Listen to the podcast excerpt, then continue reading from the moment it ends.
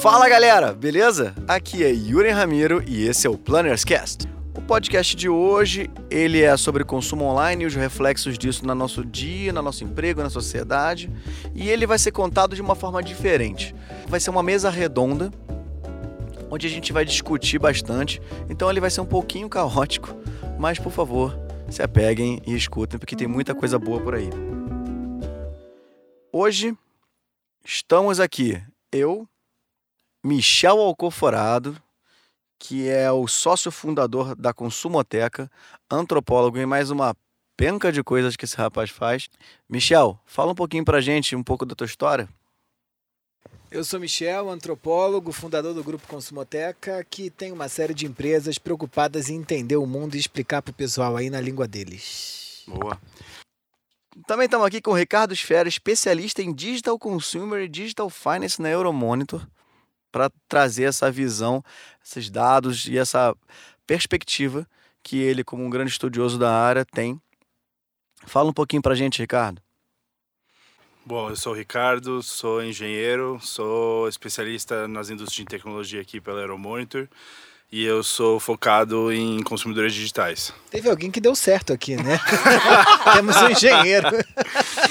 bateu uma inveja, bateu uma inveja. Eu cheguei em engenharia, né? Deu É, alguém deu certo. é. Também estamos com nossos co-hosts. Co-host é chique, né? Ana Castanha e Tiago Cunha. Então, eu sou a Ana Castanha, é, eu sou planner sênior, freelancer já há um bom tempo.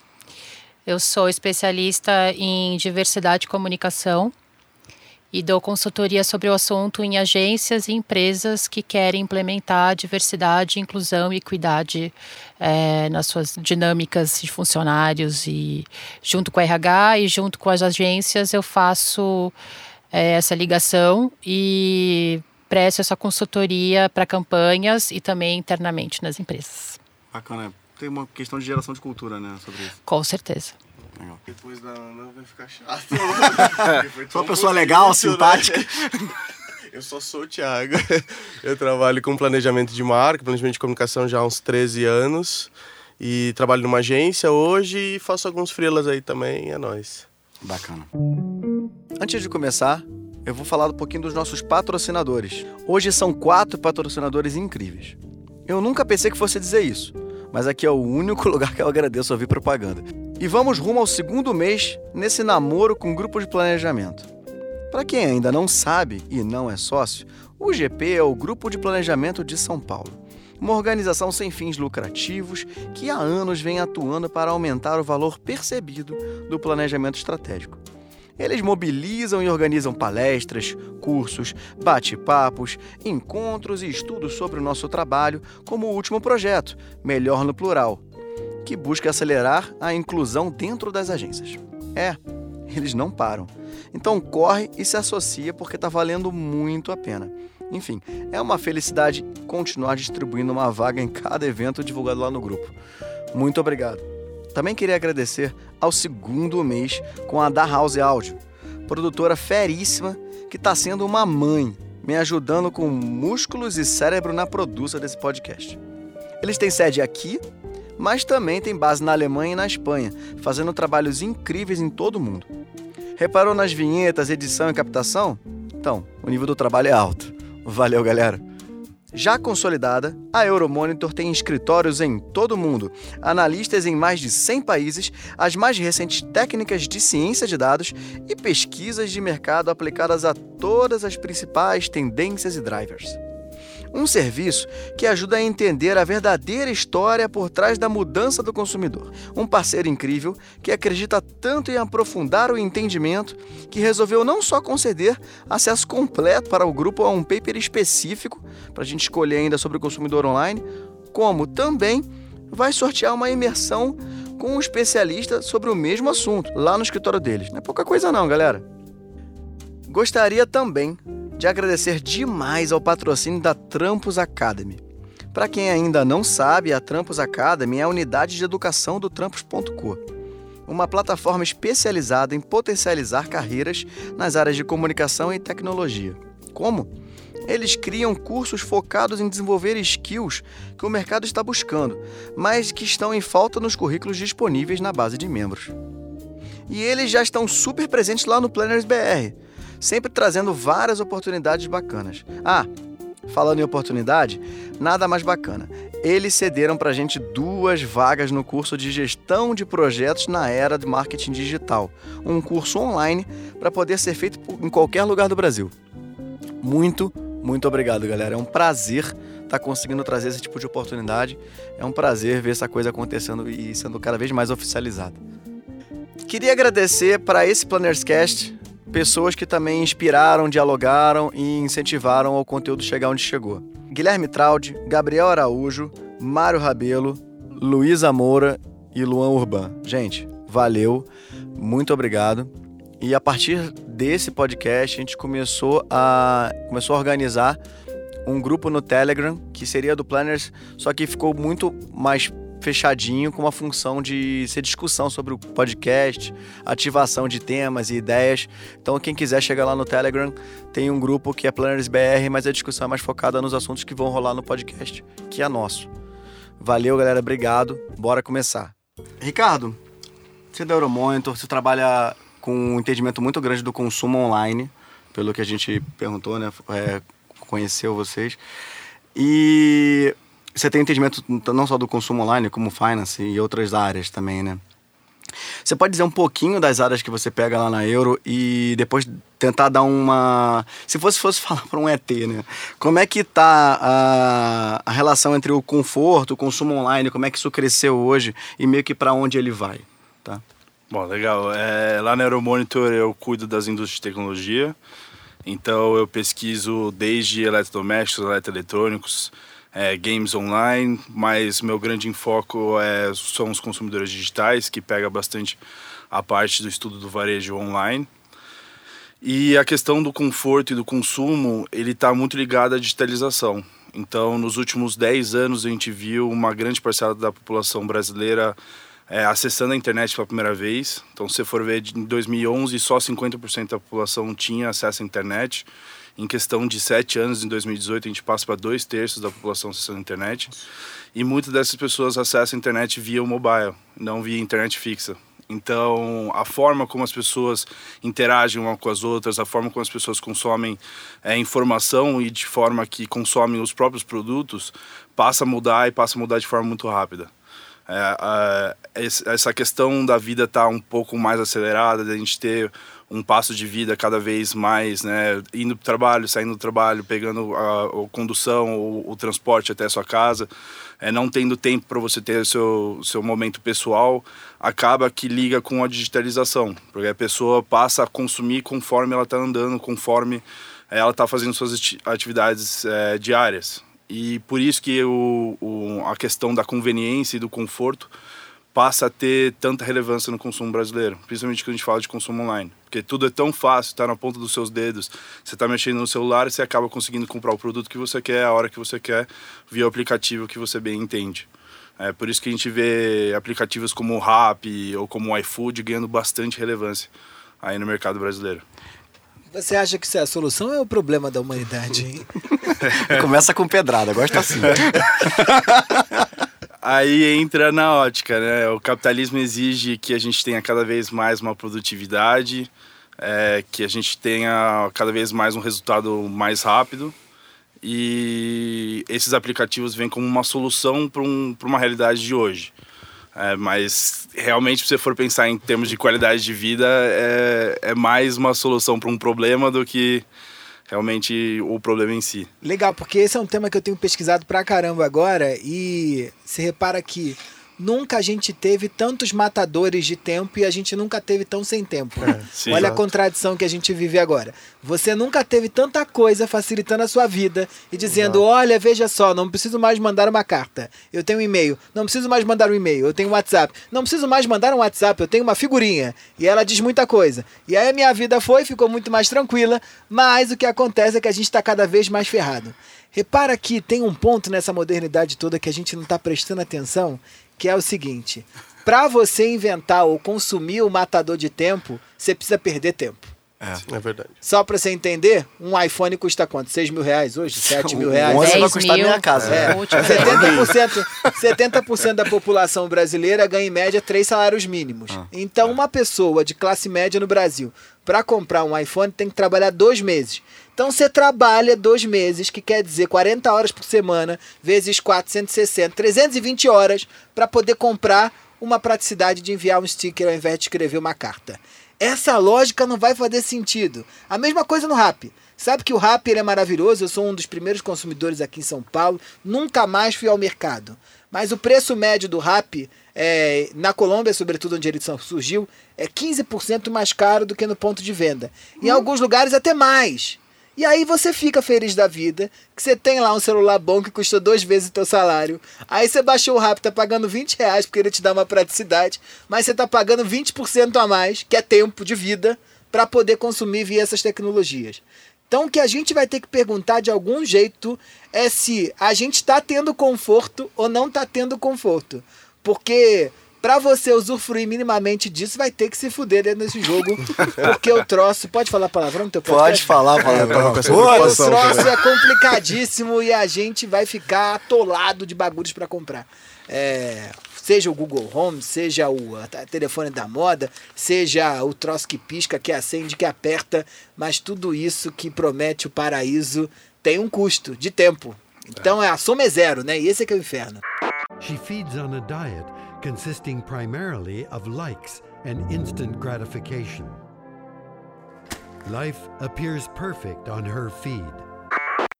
Tem um. Vendo uma pesquisa muito interessante do, do Google. é, mostrando que esses aplicativos que trabalham com a conveniência, né, aquele Mr. Jeff, Rap tantos outros, eles são muito mais consumidos, eles têm muito mais sucesso com essa geração de old millennials, né, que é justamente a geração mais nostálgica. É, que aquele meu primeiro gradiente foi relançado, né? É, e é uma geração que se vangloria porque paga boleto, é, porque A geração anterior transava, essa paga boleto. essa paga boleto, né? Se você perguntar para essa geração, você prefere transar ou comer uma sobremesa? Comer uma sobremesa. Netflix, né? Assim, é uma, é uma geração que ela parece que ela saiu da casa dos pais, mas ela continua extremamente infantilizada. Parece que ela, ainda- ela não está querendo ah, amadurecer, ela não amadureceu. Tanto que muitos jogos eh, de videogame fazem muito mais sucesso com essa geração. Rei Leão voltou. E a, a galera que é Y tá assistindo em massa, né? Olha, mas eu acho que eles têm motivo pra voltar pro passado, de verdade. Sabe por quê? Porque tem um negócio, a gente chama esses old millennials de MUPs, né? Que eles têm Os uma MUPs. brincadeirinha ali entre millennials e YUPs. Sim, Que os sim. YUPs eram a geração anterior que adoravam Sim. consumir, né? E aí tem um ponto que eu adoro, que a gente não pode esquecer nunca, é que essa é uma geração que deu errado, né? Deu muito errado. Deu muito errado, E tem, sabe? e tem um contato muito, muito louco né, com o passado, né? Se agarra ao passado. Sim, porque mas o porque o presente presente é- está muito difícil. Pensa que esse Sim. povo quis inventar a carreira diferente. E não deu certo. E aí não deu certo porque é frio e não tem emprego, né? É isso. Pensa que esse povo resolveu que não queria ter carro. E aí não tem dinheiro nem pra andar de Uber. Pensa que esse povo disse que não queria ter casa, tá na casa do pai, Pai. ainda. É, voltando. Pensa que esse povo disse que não queria um relacionamento sério. E tá todo mundo ferrado da Entrou cabeça. no Tinder, trabalha de 8 às 5, no trabalho e de 5 à meia-noite Fica na no Tinder. Do Tinder e Mas não descobriu o transa. inferno que é pra arrumar alguém. Mas não não transa. transa. Porque Não o foco transa. não é transar, né? É, O exatamente. foco é a brincadeira, né? O foco é a brinca... Aí é fica brincadeira. cozinhando, né? E, assim, e esses aplicativos, eles meio que assim, eles, eles não te colocam em contato com o processo de adultização.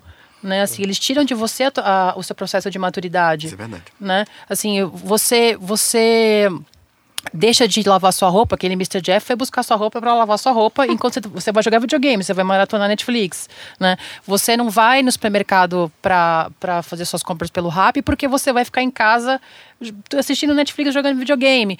Então, o quanto também esses aplicativos facilitam ou evitam a, no, a nosso ama- amadurecimento, né? Você não entra em contato com a realidade da sua vida. É muito doido. Eu acho que tem um ponto que os aplicativos aí, certamente, é, é, as suas pesquisas, eu acho que elas podem ajudar pra caramba. Esse fato de a boa parte dos aplicativos diminuírem a nossa percepção de que a gente está pagando coisas, Uhum. eles contribuem ainda mais para o nosso processo de infantilização do consumo, né? Sim. Porque é o paraíso, meu querido. Não há nada melhor do que ser adulto no mundo, hoje, em 2019, porque é o paraíso. Você antes ia na Disney, sua mãe dizia, tem lá, a cerveja do Harry Potter no copo e a cerveja do Harry Potter na caneca do Harry Potter. E aí o que, que sua mãe dizia? Vai tomar no copo que é mais barata. Hoje você chega lá e você fala, eu quero só em canecas, né? Não tem problema. Você, eu, no outro dia, comprei o slime. Olha, eu sou pai e eu odeio essa merda, tá? Deixa claro Mas eu esse ponto. comprei um slime porque eu fiquei pensando o que, que seria eu. Enquanto foi- abriu agora uma loja chiquérrima ali no Genópolis, que é um stand que custa 85 apartamentos, um slime. Ah. E aí, porque vem o slime semi-pronto. É, é pra criança de apartamento, meu querido. Não tem espaço. O apartamento agora tem 30 metros quadrados. Tem espaço pra você ficar fazendo slime em qualquer lugar. E aí, É uma cagada. eu fui lá e falei, rapaz, que maravilha isso. Se eu fosse criança, minha mãe ia brecar qual slime que eu ia comprar, quais troços eu ia colocar no meu slime. Tudo isso eu pude comprar porque eu tenho cartão de crédito. Então a adultez, ela ganhou pra gente um tom de liberdade. Exato. Né? E todo esse processo dos aplicativos fazem isso, né? Todo mundo aqui anda de Uber acha que é o avô da escola. Né? Eu, eu acho que a geração anterior até ela educou a gente pra deixar, por exemplo, meu- nossos pais eram muito certinhos assim, né? Era capricorniano no sentido de, de economizar, de, de buscar melhorar um banheiro, construir uma cozinha e tal. E a gente Estruturação da vida, né? cresceu nesse ambiente, chegou na nossa vez, a gente cagou no Você banheiro. acha que a gente é Libra, a gente é gêmeos, a gente é o Ah, quê? eu, gêmeos, né? Total, Gêmeos, né? Ah, ele disse- Com todo, é. com Tudo todo amor. Noronha, tá aí pra isso, né? Noronha, Já citado no Cascais, Noronha, Noronha. Noronha, Noronha. Tá certíssimo. E o pior é que tira a satisfação, né? Você consome tão fácil, você tem tudo na ponta do dedo, que a, a sensação de, de, de prazer é muito curta. Então você precisa fazer isso de novo, e de novo, e de novo, e de novo, e quando você vê no final do mês você não tem dinheiro. Então, ah, vou pegar um Uber porque são só seis reais. Muito mais fácil. E de Uber em Uber em Uber, você estoura seu cartão de crédito no final do mês. Aí é muito fácil você pegar um cartão, porque você vai lá e pede um cartão no Nubank. E o Nubank vai lá e, e libera o cartão para você sem tantas ressalvas. E quando você vai ver, a nossa a geração Y é uma das gerações mais endividadas no Brasil hoje. E a gente Eles te mandam emojis, né? E isso basta. O vai sticker mandando vale sticker no. WhatsApp, é. Então parece que, que essa facilidade da gente fazer as coisas, da gente consumir, de, por um lado parece que a gente está ganhando tempo, mas por outro lado a gente passa a perder o nosso tempo com outras coisas. Então, até que ponto vale mais a pena você consumir o seu supermercado via Rappi é, e poder ficar assistindo três horas de, de série de Netflix? Ou até que ponto é melhor você ir até o mercado, encostar na verdura, ter o prazer de comprar a comida que você vai comer no dia? Entendeu? Aí vai é, da, daquilo que a geração valoriza ou não valoriza. Isso é global, né? Não é só Brasil, né? Não, isso é global. Mas aqui no Essa média Brasil é a gente é global, né? mais. É? É, pra você ter uma noção, a média de uso de redes sociais no mundo é de 3 horas e 30 minutos por dia. O Brasil é de 4 horas e 50 minutos. É a mesma coisa com a internet. Então, no- globalmente, as pessoas acessam a internet por 6 horas. O Brasil acessa, em média, 9 horas. Então, quer dizer que o Isso brasileiro... por semana ou por dia? Por dia. Por dia. Caralho. Então, o brasileiro, em Por média... isso que não tem gasta- dinheiro pra pagar Uber. Outro dia a gente fez uma pesquisa lá e mostrou que o uso médio do brasileiro e do latino-americano de uma forma geral girava em torno de 6 horas no celular. Os caras ficam com o celular. E a gente perguntava depois: vocês estão preocupados com isso? Tamo não, tá tudo Tá certo. ótimo. Tá ótimo. Você não se fica preocupado, você tá, sei lá, vai começar a babar uma hora. Não, não, tá tudo certo. Tô tranquilíssimo, eu acho que tô fazendo certo, que eu tô conectado com pessoas e com o mundo. Então, enquanto que os, os países, é, principalmente os países nórdicos, estão falando de digital detox, a gente aqui passa quase metade do tempo, na verdade, mais de metade do tempo que a gente está na internet, a gente está usando rede social. Então, o brasileiro aqui é viciado nas redes Se sociais. você pergunta o que é internet, muita gente fala que é Facebook, que é rede social, né? Tem, tem, tem muito isso. Mas daqui no Brasil não dá pra ficar sem rede social, né? Cada dia, cada hora é um evento diferente. Sem o Twitter, né? Você não entende o mundo sem o Twitter, Bate, Não, né? Você não sim. entende, não entende nada, né? Esse é um ponto. Até o nosso linguajar, né? As palavras que a gente usa vêm de memes, né? Assim, de repente você está conversando com alguém, com o pessoal, ritei.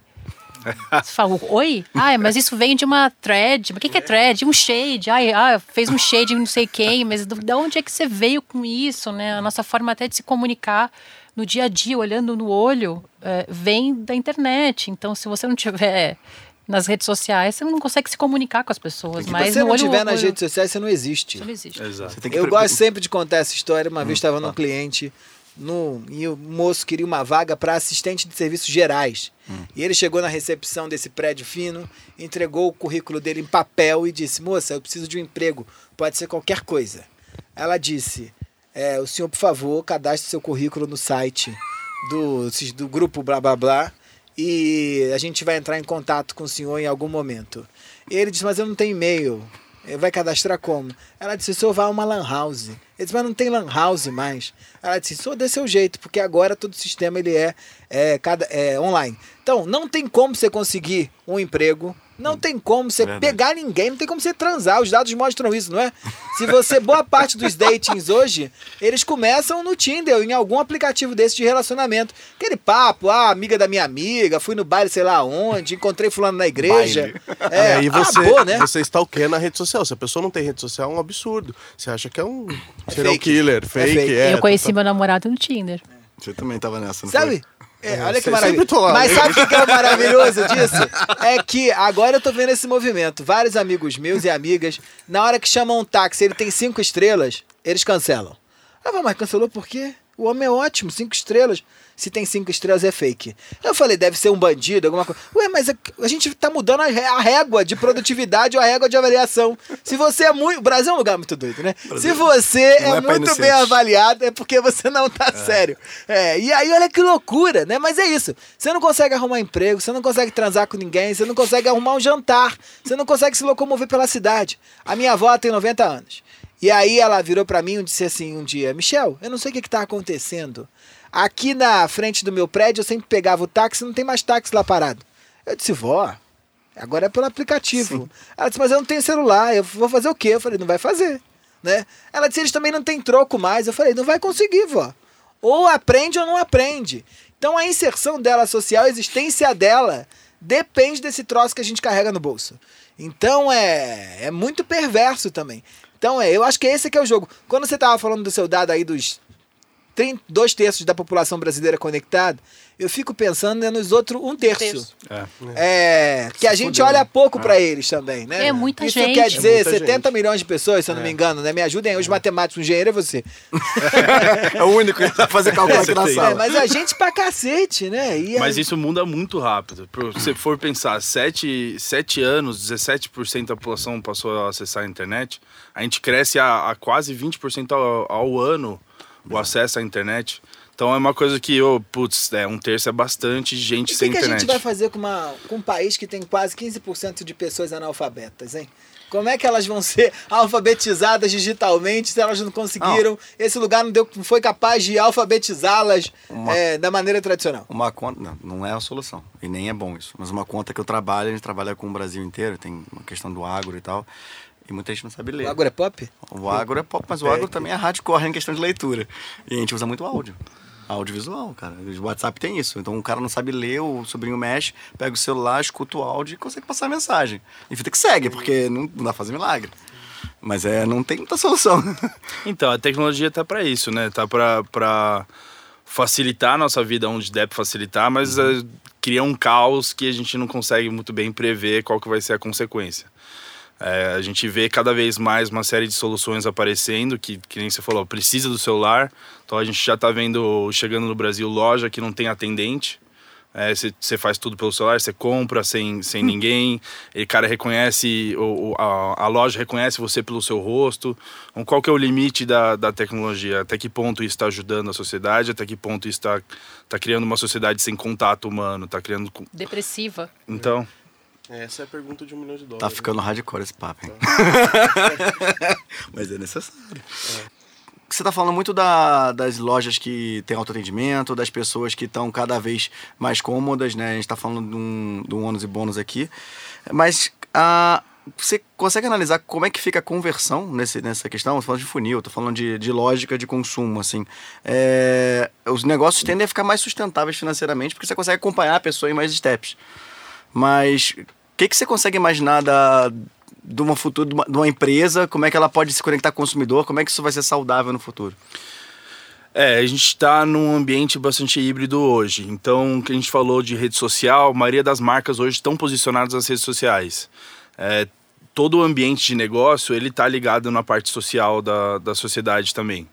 É, enquanto que as, as pessoas consomem as coisas muito mais fácil e têm informação muito mais rápido, é, a escolha de você consumir de um lugar ou do outro já não faz mais diferença quem que é o varejista que está te vendendo o produto. Você quer o cara que te vai te vender o produto mais barato, que vai chegar mais rápido na sua casa, que vai te dar a maior parte de benefícios possíveis. Então, cada vez mais o consumidor ele está menos fiel ao varejista e muito mais fiel ao momento.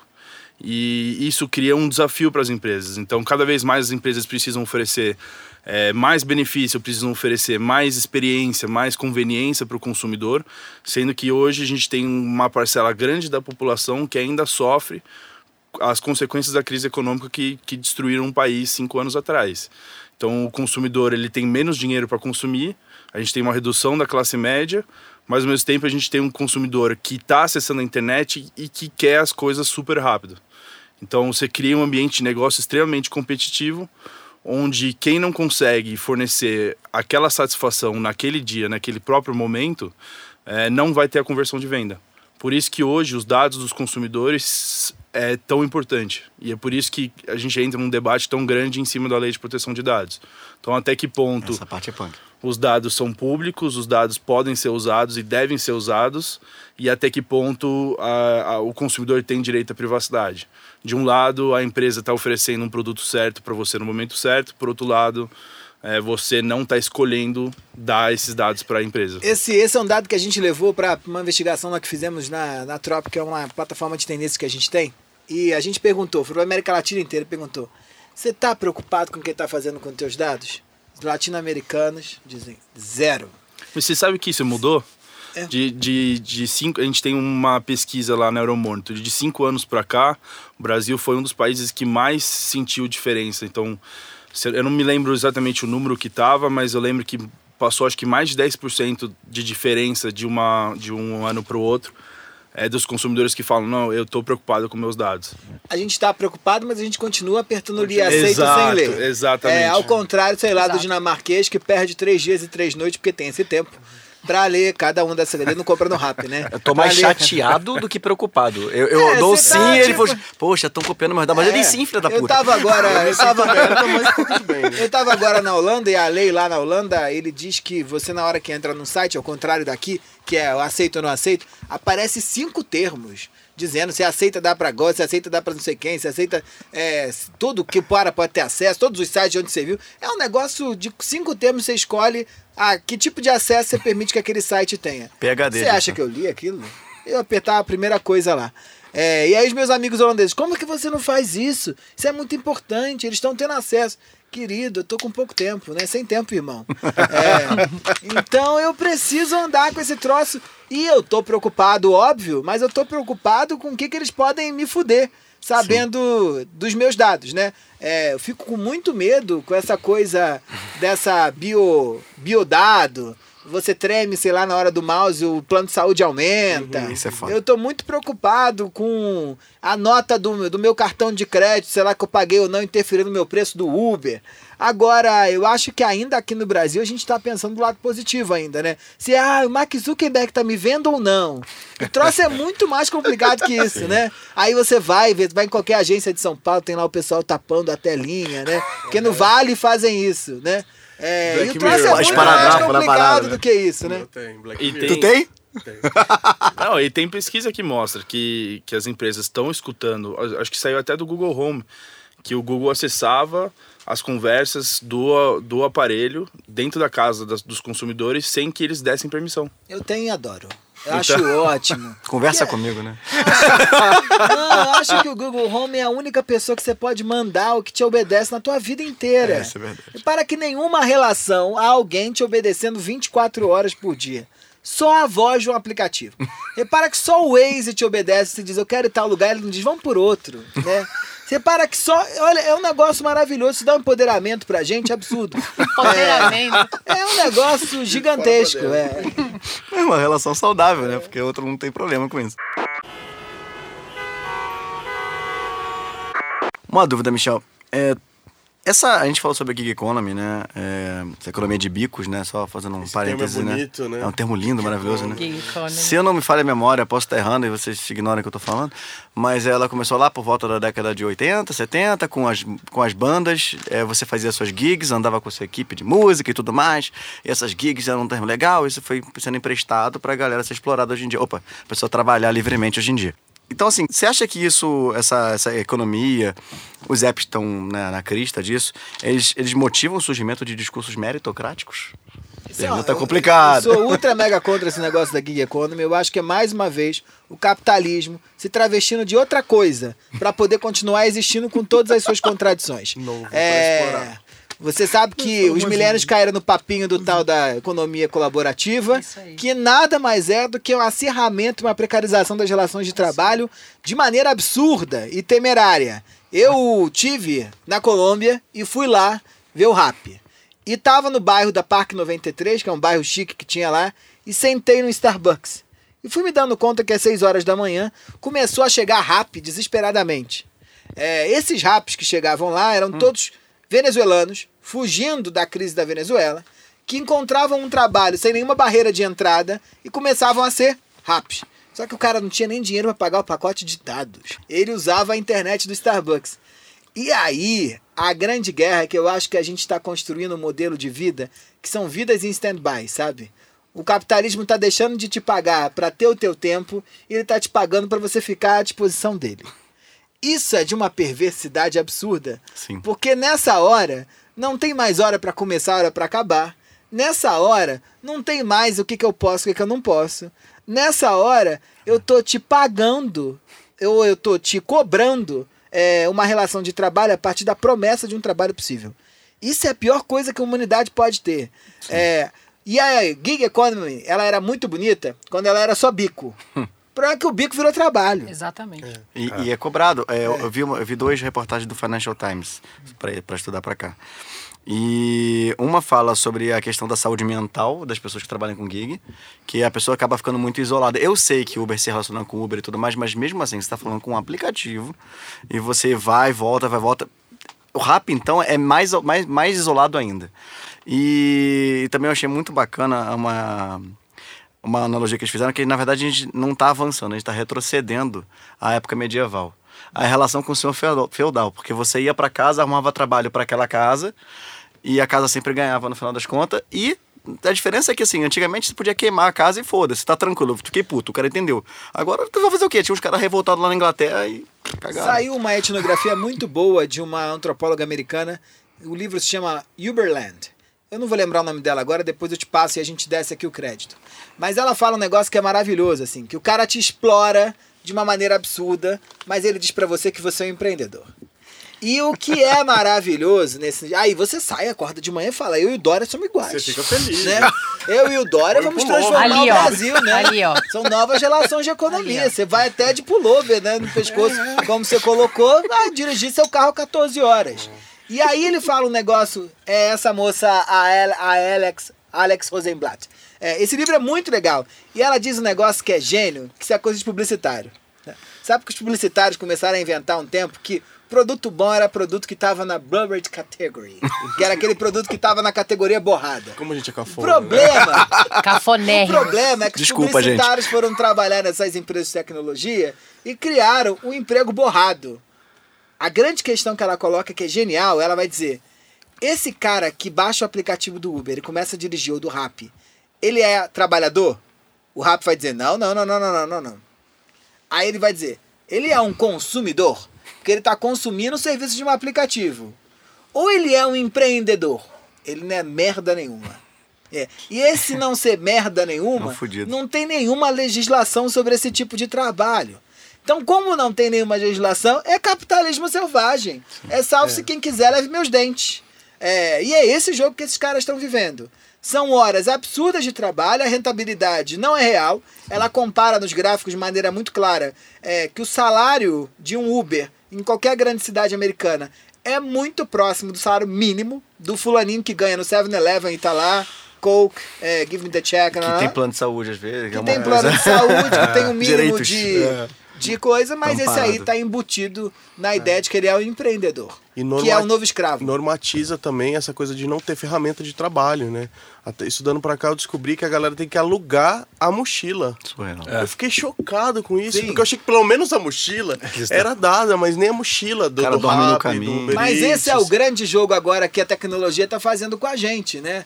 E o capitalismo ele não é besta, ele é muito esperto.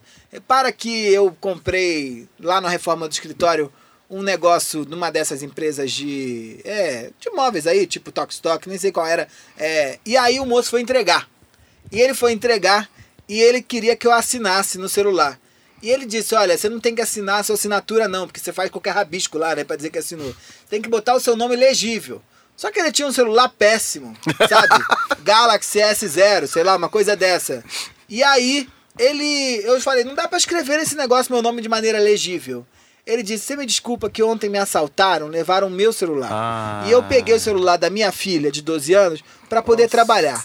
Porque a empresa, ela só me dá o aplicativo. Agora, o celular e a internet boa, para você poder assinar na hora que eu te entrego, eu provar que entreguei meu pedido, sou eu que pago. É uma precarização de, tam- de tamanho, né? É uma precarização de tamanho absoluto com gente que não tá podendo bancar esse custo. E o grande problema do gig economy é que você você coloca condições de trabalho que são irreais para a pessoa achar que ela tá tendo um futuro que ela tá trabalhando para um, uma coisa meritocrática aí pra- pela frente para ela, sendo que se acontece qualquer coisa, se, se um rap é, que que tá na bicicleta atropelado, o rap não é responsável por ele, ninguém é responsável por ele. Ele é Tem um responsável caso pela ótimo própria aqui em São saúde. Paulo, você viu isso? O rapaz Há que teve um derrame. Quatro É. meses atrás, né? Surreal isso E sabe o que, que é o melhor dessa história? Porque ela revela muito bem que jogo é esse que a gente tá. Ele tem um derrame na porta, aí a moça vai e diz: é, Eu preciso comunicar o RAP. E a RAP fala: Por favor, me avise se ele tá morrendo mesmo, porque ele tem mais quatro pedidos pra fazer. Vai atrasar. E aí ela tenta chamar uma ambulância, o SAMU não chega, ela pede um Uber para poder levar o RAP ao médico. Só que como ele teve um problema é, de saúde, ele se sujou durante a queda. É, o Uber disse, não vou levar alguém sujo no meu carro não, porque a Uber não me reembolsa pela sujeira do meu carro e me cobra que meu carro esteja limpo. Caralho. E aí o moço morreu lá na porta. Então é isso, a gente vai virar isso, né? A gente vai virar isso de todas as formas. Porque o que tá havendo é uma uberização da economia mundial. E não vai dar para pedir no rap. O rap não pede no rap, né? Sim. Porque ele não tem dinheiro. Então é isso que a gente tem que ficar muito preocupado. Não, o, o Porchat, a gente viu um programa do Porchat, ele fala que não era nada mais depressivo que andar de Uber. Porque quando ele pergunta o que a pessoa fez, o cara era fulano, você, tu, É, o Thiago hoje, tem um hoje exemplo eu, bom. eu vindo pra cá e eu falei, meu, o Uber, o motorista do Uber é o melhor termômetro social hoje em dia. Você conversa com ele, você sabe de tudo. E aí ele foi, começou a me contar a história dele. Ele era um gerente comercial de uma empresa, uma grande empresa. E aí ele foi demitido, ele ganhava na casa de dois dígitos. E aí nessa loucura, ah, qualquer outro emprego que era dado pra ele não era menos do que ele trabalhando no Rap e ele tava 14 horas trabalhando. Agora, eu vou fazer uma defesa a esse tipo de serviço, tá? Sobretudo Uber. Eu acho que na sociedade brasileira, o Uber teve um papel muito importante. Ah. Na medida onde a gente, com 388 anos de escravidão, tinha certeza que tinha dois tipos de gente, dois tipos de trabalho. E aí você começou a entrar dentro do Uber e tem um engenheiro te dirigindo o carro para você. Algo que a gente vê em qualquer lugar do mundo, porque o moço que é, é engenheiro, ele pode ser atendente do, do Starbucks. Sem nenhum dilema. Aqui no Brasil, não, né? Eu e vocês aqui, É, a gente achou nível. que tinha trabalho É. pra gente que a gente não tinha trabalho. E aí agora não, a gente gerou essa percepção de que há trabalhos que eu posso fazer. Mas ao mesmo tempo é tão engraçado, porque esse mesmo moço, se oferecerem pra ele, sei lá, ele ganha 5 mil no Uber. Se oferecerem pra ele ser garçom e ganhar 4 mil, ele acha, não, não vou não, Não, pra ele ser é- garçom não. Tem Eu uma preciso ser escala, Uber. né, imaginária disso. Tem essa escala imaginária de gente que a gente põe lado a lado com trabalho e que a gente põe lado a lado com tudo. É, então, eu acho que essas tecnologias, elas permitem também contatos sociais ou jogos de posição que a gente não faria nunca. A gente pesquisou pra caramba o Tinder e a gente via meninas e meninos dizendo, olha, eu fico com pessoas que jamais ficaria. uma garota que a gente entrevistou no Genópolis, ela começou a pegar o barista da Fabric, que é umas, um café chique lá de Genópolis. Ótimo, É. tem vários baristas. E o barista da, o barista Boa. da Fabric. E ela A disse: dica, esse galera. cara mora no extremo sul da cidade de São Paulo. Eu jamais teria nenhuma possibilidade. Um menino com uma estética meio Neymar, assim, de uma- o padrão de Cabelinho, beleza tá? dele era o Neymar. Ele dizia, ah, eu gosto desse tênis porque o Neymar usa, e não sei o que. Ela dizia, jamais pegaria um cara que se parece com o Neymar. Mas no aplicativo me dê esse direito. É, e esse direito, é tipo de contato é, seria impossível antes. Porque a gente fazia esse cálculo inconscientemente, mas agora o aplicativo permite que a gente experimente. Coisas que a gente não experimentava antes.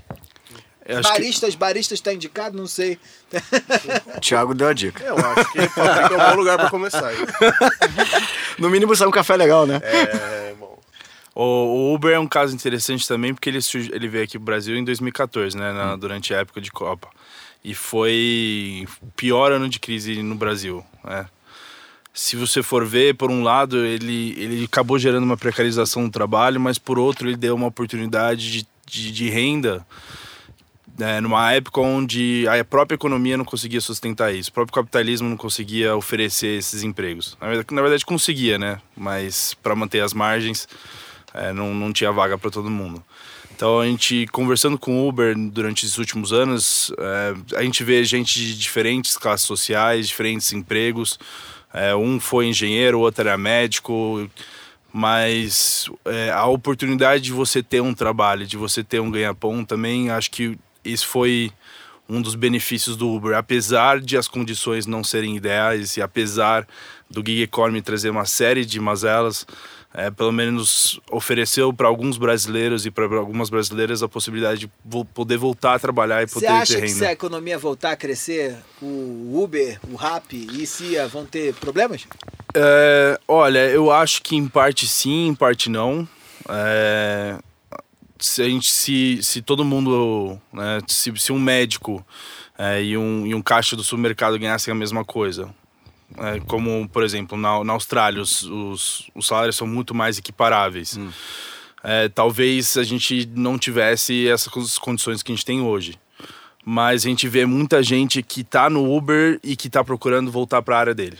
Então, durante conversas que eu tive, eu, putz, é, eu era economista, eu gostava bastante disso, não estou conseguindo emprego, estou mantendo o Uber enquanto isso, enquanto eu disparo meu currículo.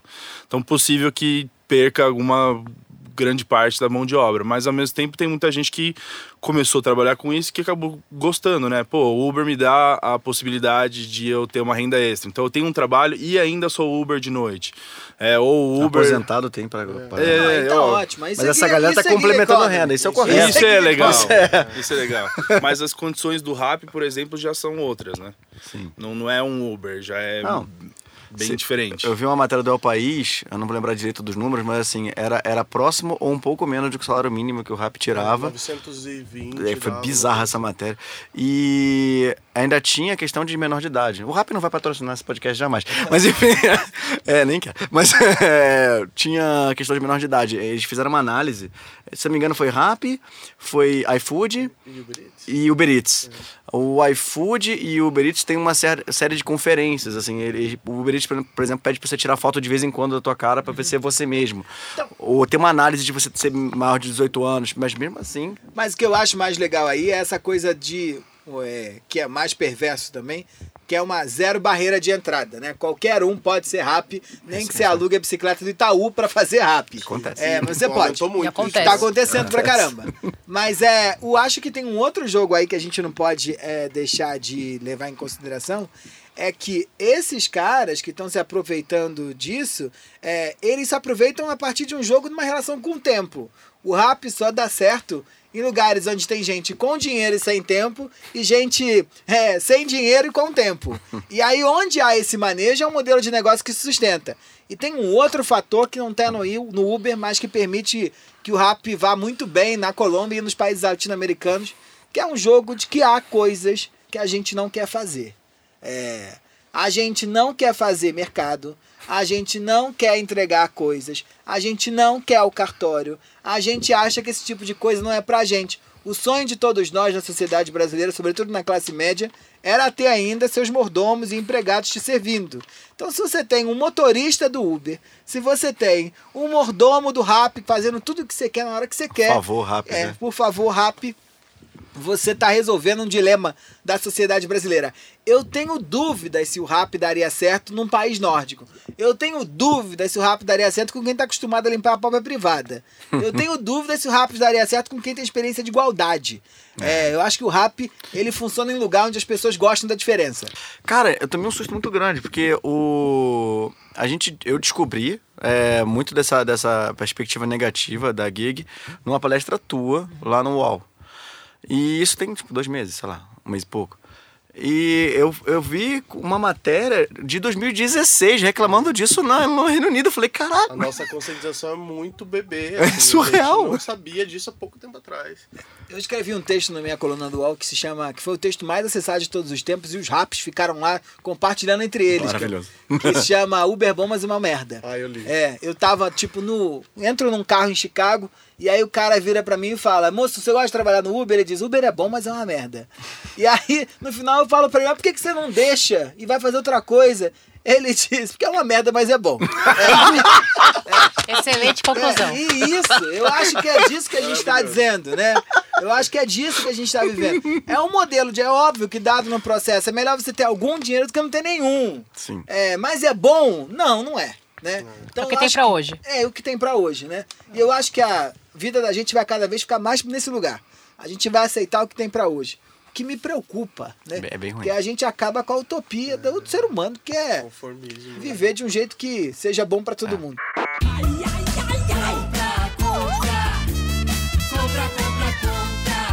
Então, eu acho que não é só Brasil isso. Acho que isso é Mundo, questão global. Talvez nos nórdicos não seja tão forte assim, mas a questão dos super apps nasce da, da necessidade da conveniência, da necessidade de a gente ter as coisas a hora que a gente quer ter as coisas. É, e isso vem muito mais de uma geração millennial que está hiperconectada, que não consegue né, se relacionar de pessoa para pessoa. Desculpa, gente.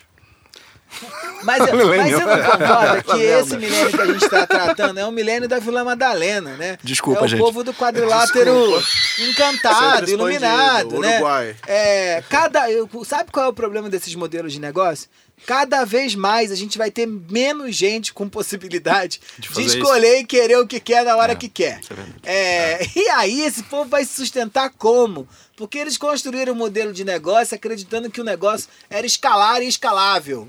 É, não, palavra mais repetida em qualquer Romero do Vale do Silício, que eu brinco que é assim, Vale do Silício é a nova Aparecida do Norte, né? A tua mãe é Aparecida do Norte, qualquer amigo seu diz que foi ao Vale.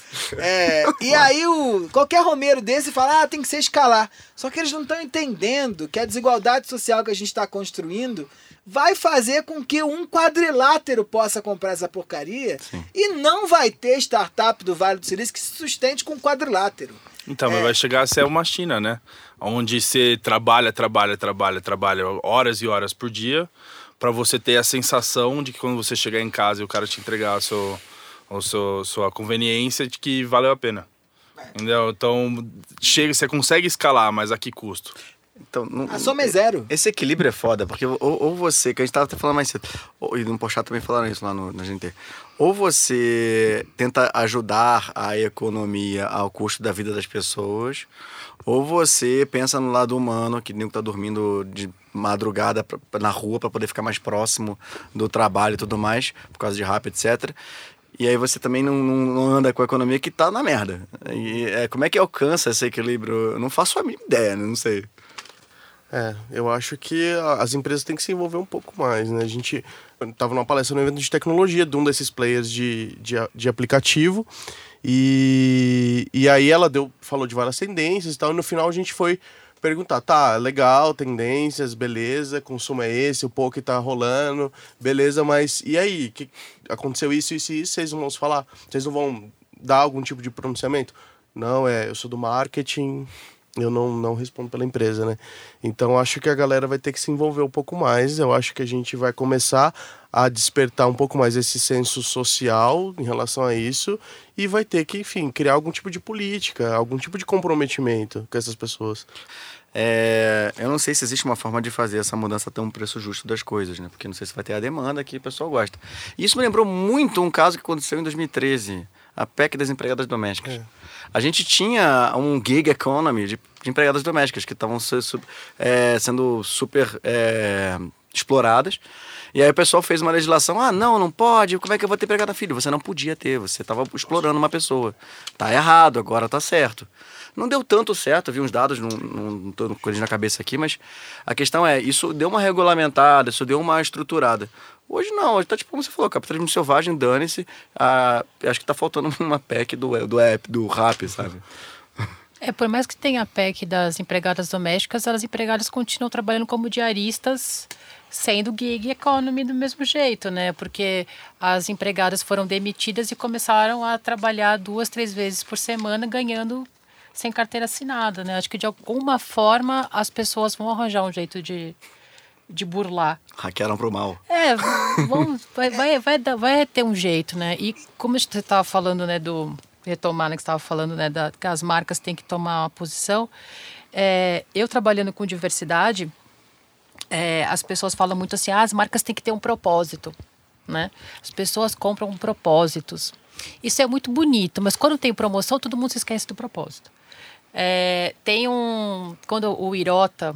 Eu não entro lá, tá? É, então. É, é, verdade. Então, tem muita gente que, que não entra mais no Irota por causa da, do, do próprio posicionamento deles. Tem um posicionamento hipercristão, né? Eles são adventistas de sétimo dia, se eu não me engano. E tá na cartilha deles que homem só pode se relacionar com mulheres, mulheres só se relacionam com homens. Isso tá na cartilha deles mesmo, assim, né? E aí fizeram aquele beijaço tal. Experimenta ter uma promoção lá de cerveja. Escola um real. Vê se a galera não vai. O propósito se, se perde, né?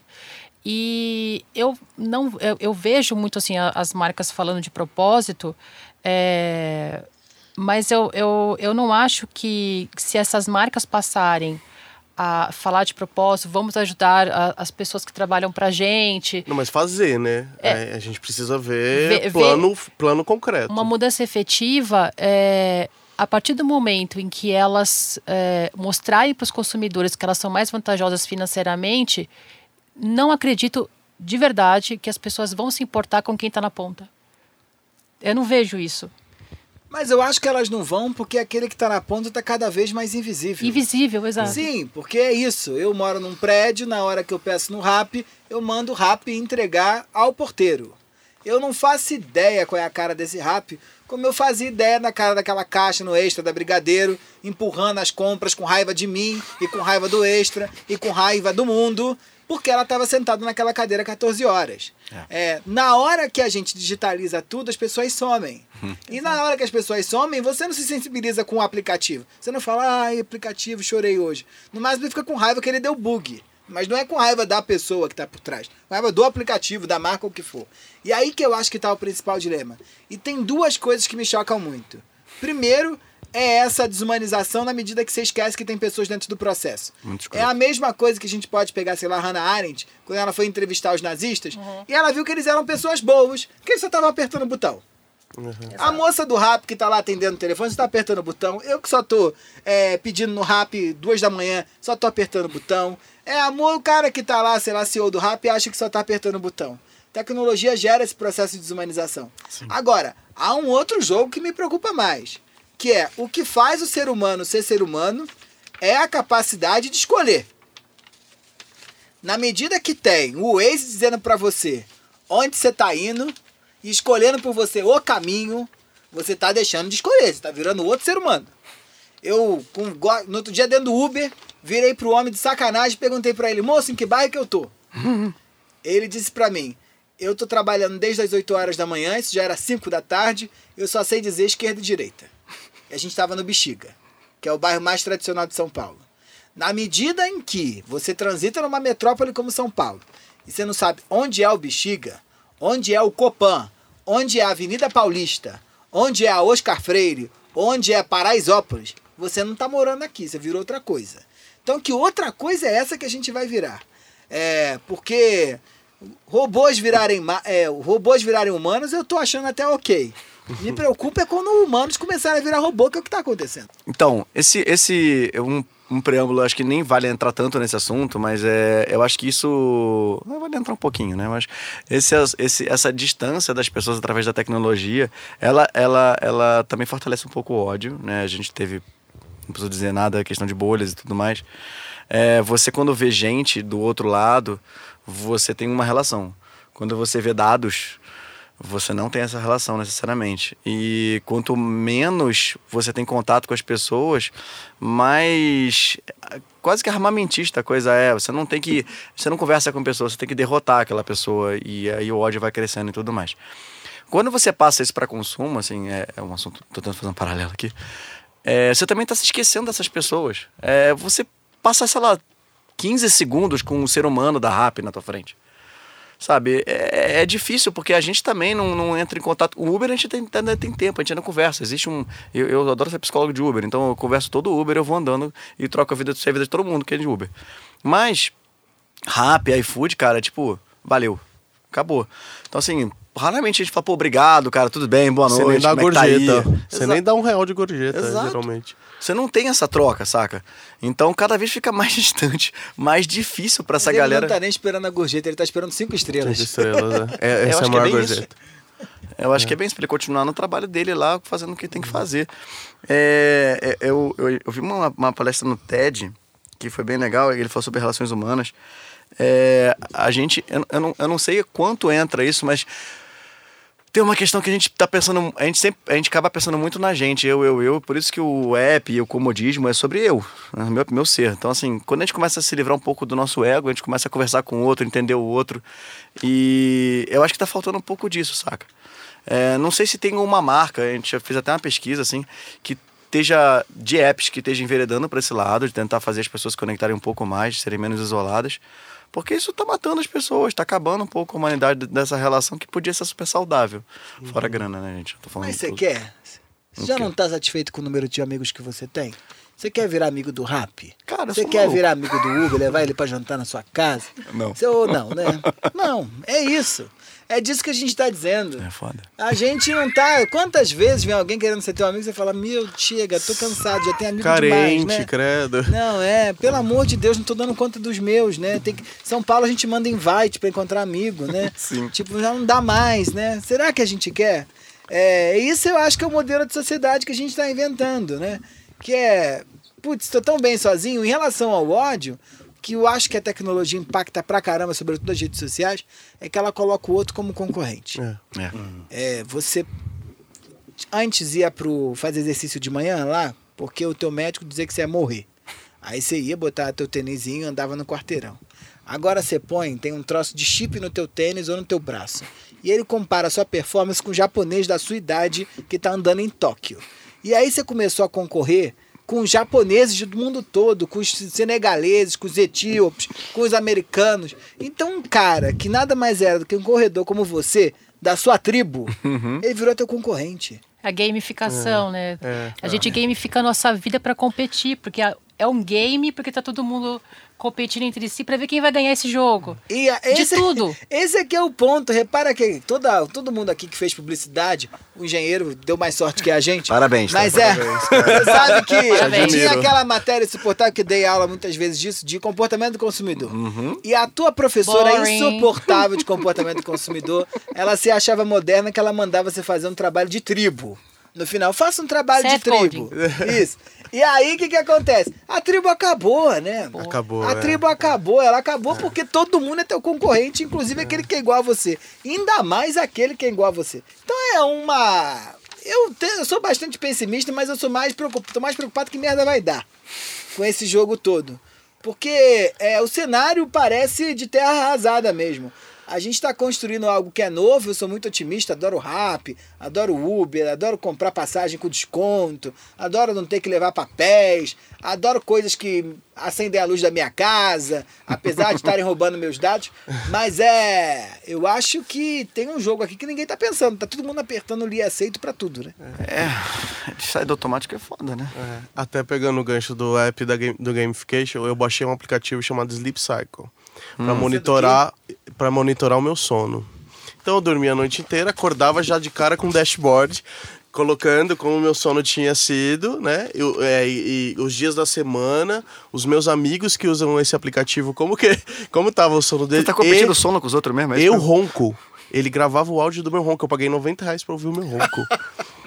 Anual. É só, é só transar, se dorme com é alguém. Ridículo. Aí a pessoa te conta se eu você é ridículo. Aí um dia eu tava bem puto da vida. Eu falei, cara, o que eu tô fazendo? Eu, tô, tô, eu acordo, a primeira coisa é ver um dashboard, cara. Uhum. Que absurdo. E, e, e assim, muita gente usa esse aplicativo. Muita gente usa. Mas eu acho que esse é que é o problema. E eu falo muito isso, que a nossa relação com o tempo, ela está sendo muito impactada pelos usos do aplicativo de produtividade. Porque você tá com o teu Apple Watch no pulso agora e você tá no meio de uma reunião. E aí ele tá mandando você levantar e dar uma volta. Aí você não tá levantando e dando uma volta, ele tá dizendo para você o seguinte, vai, vai morrer. Né? Ele vai Você tá, sei lá, gostou de alguma coisa, ele falando, respira. Né? E aí você não pode respirar porque você tá na frente do seu CEO, mas ele tá mandando. Você obedece a quem? É o que que tá em jogo? Você tá dormindo, você não tá preocupado só, opa, acordei cedo, dormi bem, tô disposto. Tá preocupado com métrica de sono. É.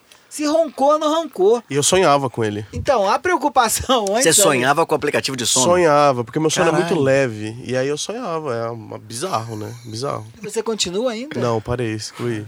Mas paguei 90 dormindo, reais. Você tava dormindo pior, que ridículo. né? Tava Seu dormindo tava pior. pior é. Tava dormindo pior, mas paguei 90 reais. Por isso que tem essa, essa onda do digital detox.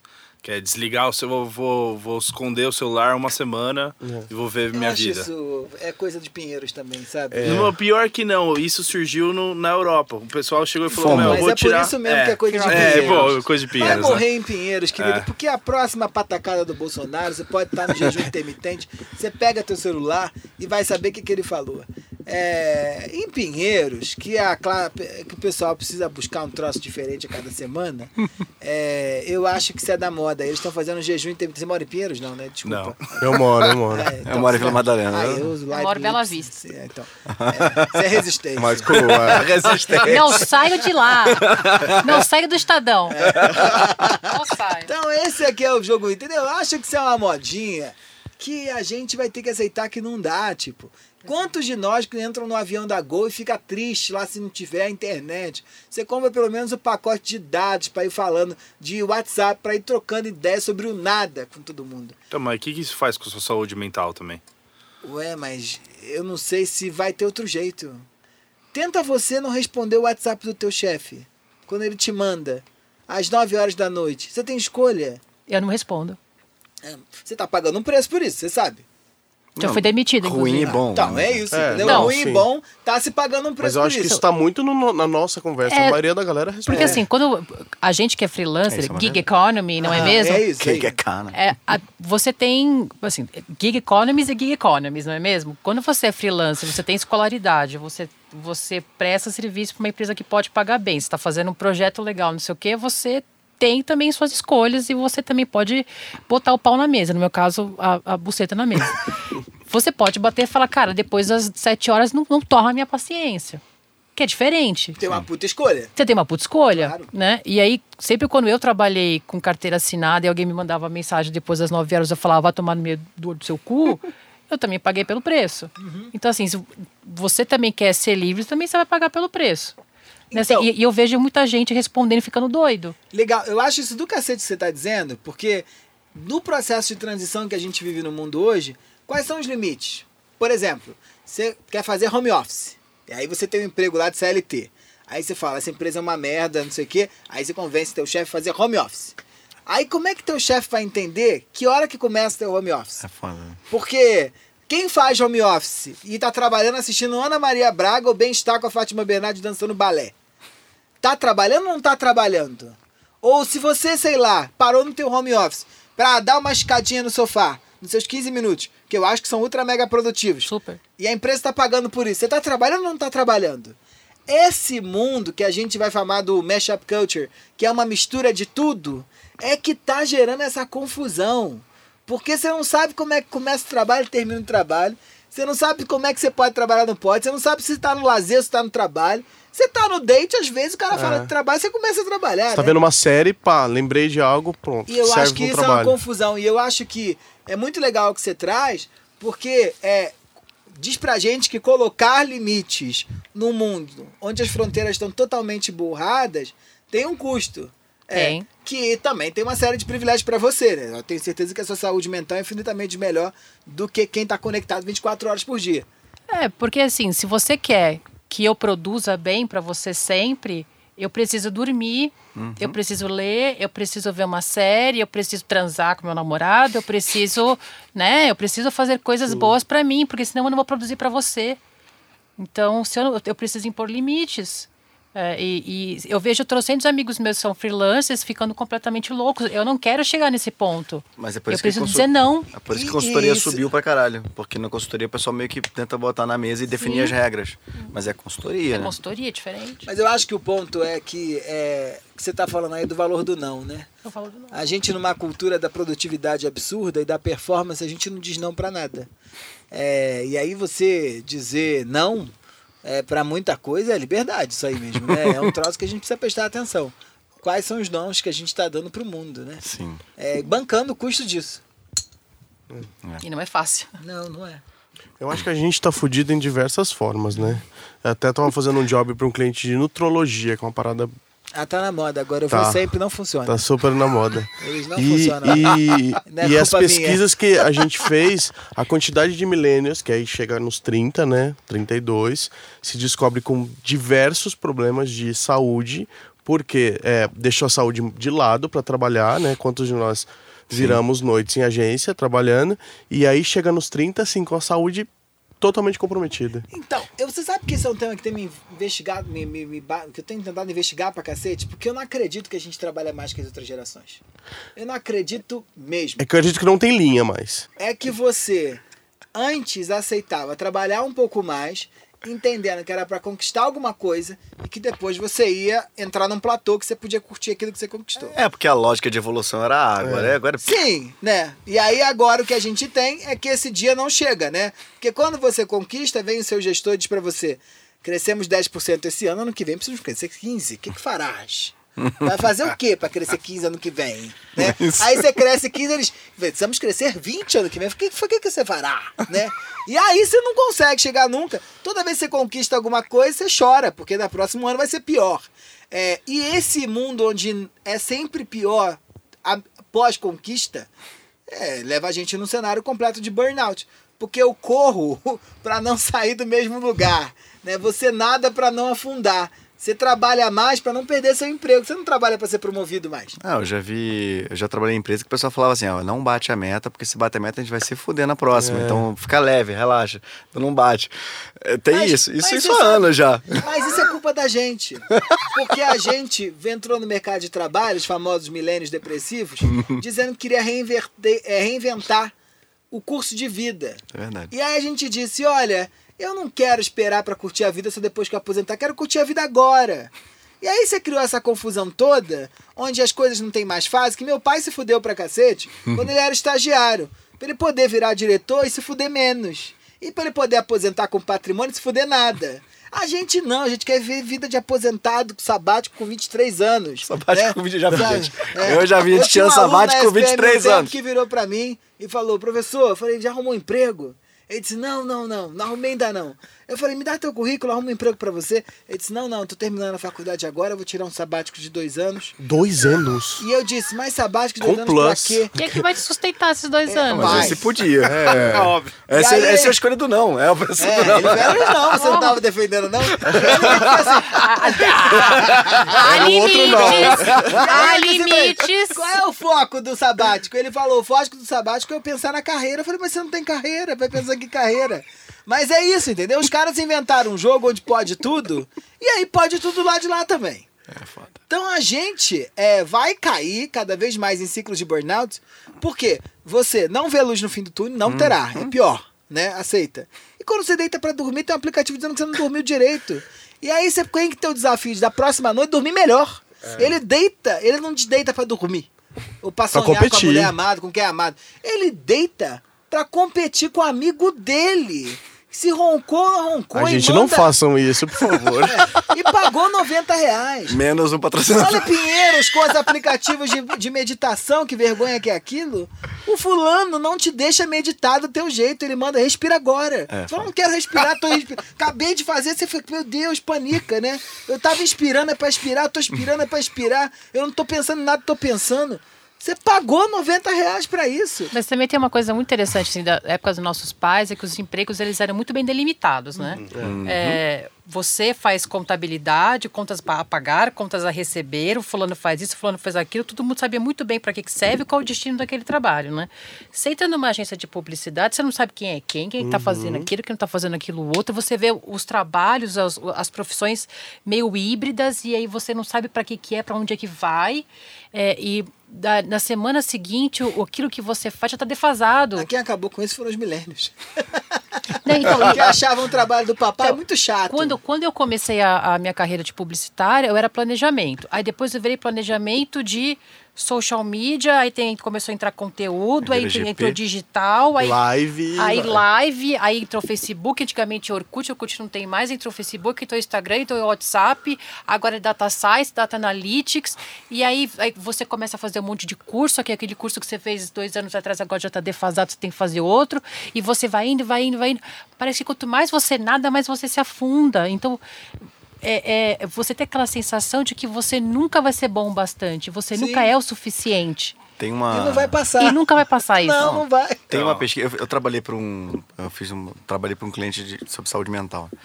É, acho que 32% dos brasileiros tem, ba- teve burnout, isso dos identificados. É, é bem surreal. O Brasil é o povo mais ansioso da América Latina, um dos mais estressados do mundo.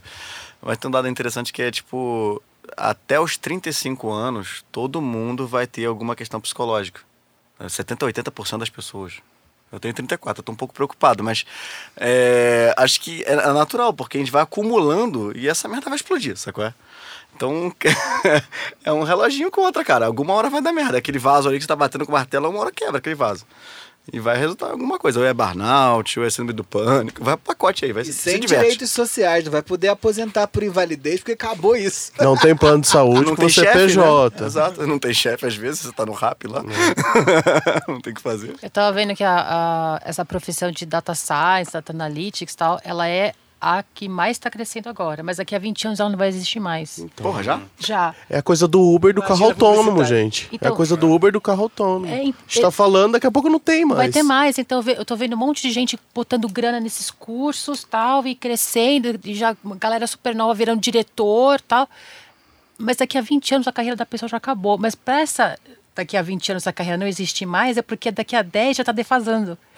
Então a pessoa já não vai tendo mais emprego nisso. Então a gente está botando é, todas as nossas fichas, as nossas carreiras, é, para nada. Te dá medo isso? Me dá muito medo. Obsolescência programada de educação. É, porque a gente já tá. a, a nossa, a, a- a gente tá- já tá com a, a nossa, a nossa, o nosso fim totalmente programado daqui a muito pouco tempo. E a gente fica correndo, correndo, correndo, sabendo que daqui a pouco já acabou. Dá um desespero. É, é desesperador saber que eu, com 32 anos, eu já tô obsoleta. É, é desesperador para mim isso. E saber que eu tenho que ficar toda hora correndo, correndo, correndo, correndo. E eu nunca vou ser bom bastante, eu nunca vou estar preparado o bastante. E sempre vai ter alguém ali na minha frente, porque eu nunca vou conseguir chegar lá. É, a, a sensação que eu tenho, eu acho que essa a nossa geração tem muito isso, é de essa, esse fear of missing out mesmo, assim, de a gente nunca conseguir chegar lá, nunca vai conseguir chegar lá. E existe uma expectativa muito grande dos nossos pais e, e da nossa família, assim, de o que, que você faz? Para onde você está indo, né? É, quando é que você vai ser bem sucedido? E a gente não sabe o que é ser bem sucedido porque a gente reinventou uma coisa que a gente nem sabe o que, é. Cagou o rolê. A gente cagou o rolê. Agora, né? e a não gente tá pagando aluguel, a gente não tem nada do que era parâmetro pra eles. assim. Exato, eu me lembro da. de eu, eu moro de aluguel e, e os meus pais virarem para mim e falaram assim: ah, mas na sua idade eu já, já tinha família. Na sua idade eu já, já tinha minha casa, na sua idade eu sustentava meus pais. Eu falei, minha filha, não consigo nem pagar tuas calcinhas. Você acha que eu, eu vou, vou, vou sustentar alguém? Tô pagando meu aluguel ainda as duras penas, assim. Hum. E já tô com cabelo branco, eu não, não sei nem onde, onde é que burnout, eu tô indo, tô, né? tô na beira de um burnout. Tô na beira, de, um burnout, já. já Faltam alguns meses aqui daqui a, daqui a pouco eu já tô tendo um treco, assim, Gente, sabe? eu tô rindo, mas é de desespero. É desespero, eu tô rindo de desespero, assim, já, já, daqui a pouco eu tô chorando. E eu, eu vejo essa, essa a nossa geração que parece que ela não vai chegar a lugar nenhum. Sim. Então, mas esse é o grande problema. Antes, antes era muito bem delineado o que, que você fazia, para onde você ia, e a competição não era tão grande. É. Então você tinha todo mundo mesmo, mais ou menos na mesma, é, oportunidade tinha em máxima. Hoje em dia, é, os milênios passaram a competir um com os outros, então cada vez mais a gente exige é, o mercado exige mais da gente porque a gente exige mais de nós mesmos. E aí chega um certo ponto onde a gente passa não só a competir com nós mesmos, como a gente passa a competir com a própria tecnologia. E aí. E a gente vai perder. E a gente, a gente vai, vai, perder. perder. Aí também cada vez a gente consome mais, mais desejo, mais, mais vontade de ter coisa, menos dinheiro, tem que trabalhar mais, mais gente metendo mão na gente, tendo que trabalhar para os outros. E esse ciclo legal vai crescendo, crescendo. Né? Ai, capitalismo, te amo. A gente tem alguma conclusão positiva disso? Que fomos todos por reis, um dia vai acabar. ah, tem umas, tem umas empresas. É, tem, eu, tem. eu pesquisei, tentei pesquisar em case, não encontrei case de aplicativo porque acho que estão cagando. Mas é. Mas tem umas empresas interessantes, por exemplo, a, a Dobra é uma empresa que eu achei legal. É, é uma empresa que. Ela faz carteira de papel e tudo mais. E aí, tipo, tem um lance meio camiseteria, que você, se você dá o design, as carteiras vendidas dão 5% pra pessoa. Mas o que eu achei bacana é, é que todo mundo da dobra ganha a mesma grana. Mesmo é. salário. Então não importa o cargo, todo mundo da empresa. Eu não conhecia. Cara, é uma tentativa. Não sei se vai dar certo, não sei se tem escala. Né? Nunca vai chegar a ser direito. Então eu não vou conseguir dar pro Uber a estrutura, a não ser que a lei me cobre.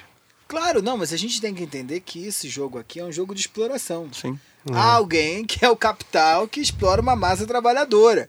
E isso faz parte da lógica do negócio, não tem problema.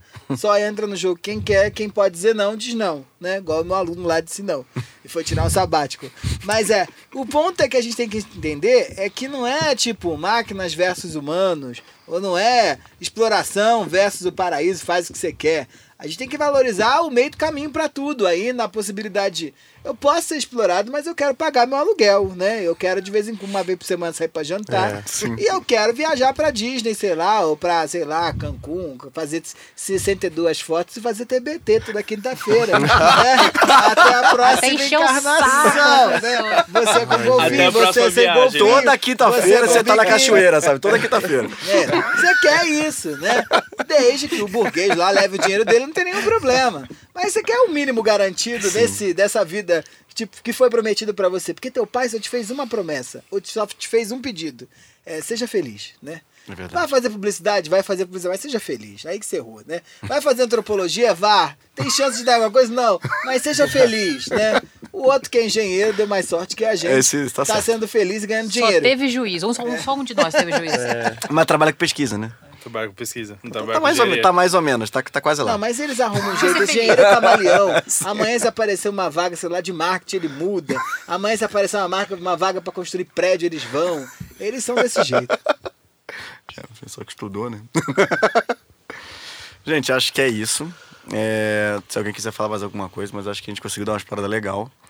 É, tem uma sessão agora que a gente chama de Qual é a Boa Cada um indica alguma coisa que tá lendo, tá vendo. Então, pro qual é a boa, eu indico participar da Startup Weekend. Eu participei agora, foi louco, caótico, pressão, ajudou no meu futuro burnout daqui a alguns meses. Mas é interessante porque publicitário parece que não vai agregar porra nenhuma na Startup Weekend, que só vai ter cabeçudo de TI. E no meu grupo tinha uma pessoa de TI. O job foi legal, você sai lá, tipo, cofundador de uma empresa, e isso é engraçado porque parece que é uma coisa mega distante de você. Então, acho que é uma experiência legal lidar com Canvas, fazer pitch, entre outras coisas. Eu recomendo para as pessoas. Não é tão caro. É em torno de 200 reais. É três dias com almoço e janta, então tem coisa legal. No final tem cerveja grátis. Então. Tá super mais barato pago. que o final de semana, gente. Não é mesmo? Vai lá, deixa site e vai pro Startup Weekend tá mais barato no final de semana. É isso aí, teve Dominos e, e cerveja de graça, foi bom. É brincadeira, o resultado foi legal, a experiência de startup, a conexão com pessoas. O meu grupo tinha uma pessoa de. um jornalista, uma, uma moça de TI um, uma menina de engenharia de alimentos, uma outra arquiteta, eu publicitário e um cara que era químico. Então, assim, e foi uma empresa sobre vinhos. Então. Que demais. Tipo, whatever, sabe? Isso é muito foda. É eu recomendo a experiência. Eu. Pode ser qualquer coisa. Acabei de falar de Startup Weekend, cara. A última okay. vez eu falei democracia em. Como é? Em vertigem. Maravilhoso, Vertigem. Maravilhoso. Só não vou recomendar de novo porque já rolou. Olha, eu sei que uh, o Facebook está dividido em quem assistiu e quem não assistiu, mas eu vou recomendar. Assistam Bacurau.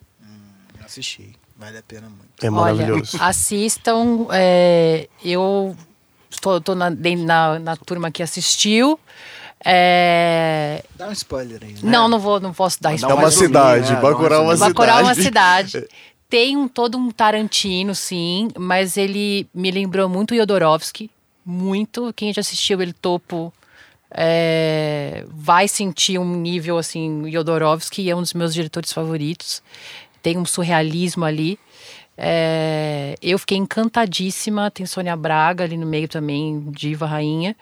E tem um, eu, assim, eu não vou dizer que é uma linguagem muito diferente, mas eu acho que é um, é um remarco no cinema brasileiro. E comprem logo, porque quando eu fui comprar os ingressos, já estavam esgotando para todas as sessões. Nossa, então, quem quiser comprar, compre logo mesmo, porque vai esgotar rapidinho. É, bom, eu li um livro recentemente bastante interessante. É, chama, chama Nudge. É, eu sou fascinado por economia comportamental. Ele ganhou, ele ganhou o Nobel, não ganhou esse moço aí? É, ganhou. É, é fantástico o livro, ele explora bastante a parte da ciência social em termos de que decisões os consumidores levam para poder fazer uma compra, como que isso impacta. É muito interessante o livro, vale bastante a pena. Nudge. Nudge. É. Eu, eu, o pessoal falou bem desse livro também, tô pra, tô pra comprar. Sim. Nossa, depois desse cabeçudo. Eu vou dar uma dica mais pop, Paulo assim. Coelho. a Clarice Lispector disse. Tem uma exposição do Romero Brito. Deus me livre. Eu vou indicar o Tiny Desk Concert da Laizo. Não. No canal da NPR. A Laizo é a dona e proprietária da empresa Música atualmente. Ela é a pessoa que realmente está mexendo e quebrando várias coisas aí né, no universo da música. E, o NPR dela é. O, o Tiny Desk Concert dela é incrível. Ela dá tudo de si. É um puta show incrível, lindo. Então, pra quem não conhece, o Tiny Desk é um, é um show dentro ali da, da NPR, é um show, um pocket show, né? 15 minutinhos. E o dela, pra mim, tá, entre, tá no top 3, assim, do, Tiny, Tiny. é muito foda. É eu, muito eu, foda. Eu ouvi um da Tasha Sultana também aqui, ó. A Lineker tem A Lineker, um incrível... da Lineker é maravilhoso. Eu tenho duas dicas, ou uma e meia, porque uma não vale muito. é, ouçam Caoscast. Ah, é muito ah, bom, eu, é muito bom. Boa, boa, boa, boa, 13 ouvintes, a gente Eu sou um de deles, hein? É. Eu também sou um. Ah, os outros acho 11, que aumentou, é. viu, Brincadeira, mas eu acho que, Causa como o é assunto aqui foi tecnologia, ah, eu acho que tem um livro que eu adoro que se chama Big Tech. É do Morozov. E o Morozov vai trazer uma provocação que eu adoro. Ele fala: olha, quando a gente fala Big Pharma, quando a gente fala Big Alto, quando a gente fala Big alguma coisa em inglês, é porque é ruim. É porque dá merda. Agora, por que Big que Big Mac. Tech todo mundo diz eu trabalho numa Big Tech? Só Big Mac só vale no dia do McLanche Feliz, né? Que tá- aí você ajuda uma criança. A ação da, da, da Burger King agora foi maravilhosa, né? Ah, isso é eles vão legal. proibir ou eles vão deixar de vender o Whopper no dia do McLanche Feliz Poder pra incentivar. ajudar aí bacana. a, Foda. a- a- as criancinhas com câncer. Foda. É câncer, não é? É, câncer. Então, então é, era isso. Não, e é muito bom o Caoscast. Vamos puxar o saco do É muito porque bom. faz sentido. É, de relações beta também. te- teve vários áudios do podcast, do, vários Chaos Casters, que inspiraram esse papo aqui. Acho que recomendo aí. Então seja um dos Super. 13, 14, talvez 16 ouvintes aí. Eu gosto de astrologia. Vale. Ah, o de astrologia é maravilhoso, que lá tratamos do surubão de Noronha e do Geminiano. Né? Você é o quê? Com o quê? Eu sou gêmeos com escorpião, demônio. Hum, é perigo, hein? Eu sou bem julgado. Surubão de Noronha com apetite sexual e vingativo. Mas Ou a lua seja... virgem, então tem uma ah, organização. Ah, tá, tem uma organização. A suruba é organizada. Quem é, come quem? Tem hora pra entrar, Tem hora pra entrar, tem hora pra sair. Deixa a bota boa, gente. Se não cumprir, não volta mais. Né? Tem meta. É, claro. tem meta. Olha a pressão, olha o aplicativo. É uma oportunidade de mercado aí. Galera, valeu, obrigado. Tá? Valeu. Tá? Obrigado. Valeu, valeu. Galera, a última sessão, como sempre, esse bônus especial, plano paralelo. Vamos lá. Paralelo. Fala galera, estou aqui com Juliana Matheus e Verônica Merege, as duas mentes por trás do Jovens Planners, um projeto muito bacana e muito interessante e elas vão falar um pouquinho disso para vocês hoje, tá? Verônica e Ju, bem? Olá. Oi, oi. Como é que é esse projeto Jovens Planners, cara? Vocês fundaram isso quando vocês eram Jovens Planners ou ele tem alguma alguma meta? Dá uma explicada quanto tempo tem, defende por que vocês criaram, por que do nome, sei lá. É, bom, eu e a Verô, a gente se conheceu na Miami School. A gente estava fazendo o bootcamp de planejamento. Na época, a gente estava mais ou menos numa fase parecida, que era a gente tinha virado supervisora relativamente pouco tempo, é, mas a gente se sentia muitas vezes muito perdida em muitas coisas, sabe? Putz, daqui, como é que eu cresço? Para onde eu vou? É, será que todo mundo tem as mesmas dúvidas que eu? Será que tem mais gente na mesma situação que eu? E aí, quando a gente buscava informação, né, as, fontes, as grandes fontes de informação sobre perspectiva de planejamento mesmo, eram pessoas que já tinham chegado lá, né? Então a gente estava sempre ouvindo de pessoas que eram muito inspiradoras, mas que estavam falando do alto do ponto ali do Olimpo, né? Quase como em que elas se encontravam.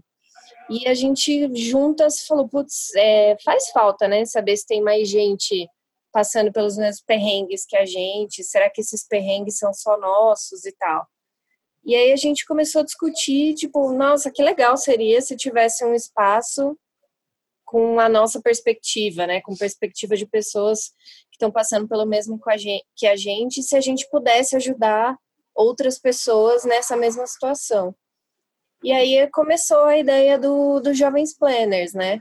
A ideia era, o nome nasceu e o projeto nasceu muito para dar essa perspectiva, não necessariamente jovens de idade, mas jovens de estar tá entrando na área, pessoas que queiram ingressar, porque é muito a situação do bootcamp, né? Muitas vezes, quando você está lá na turma do bootcamp, é muita gente que está querendo migrar para planejamento e está todo mundo meio perdido, sem saber por onde começar.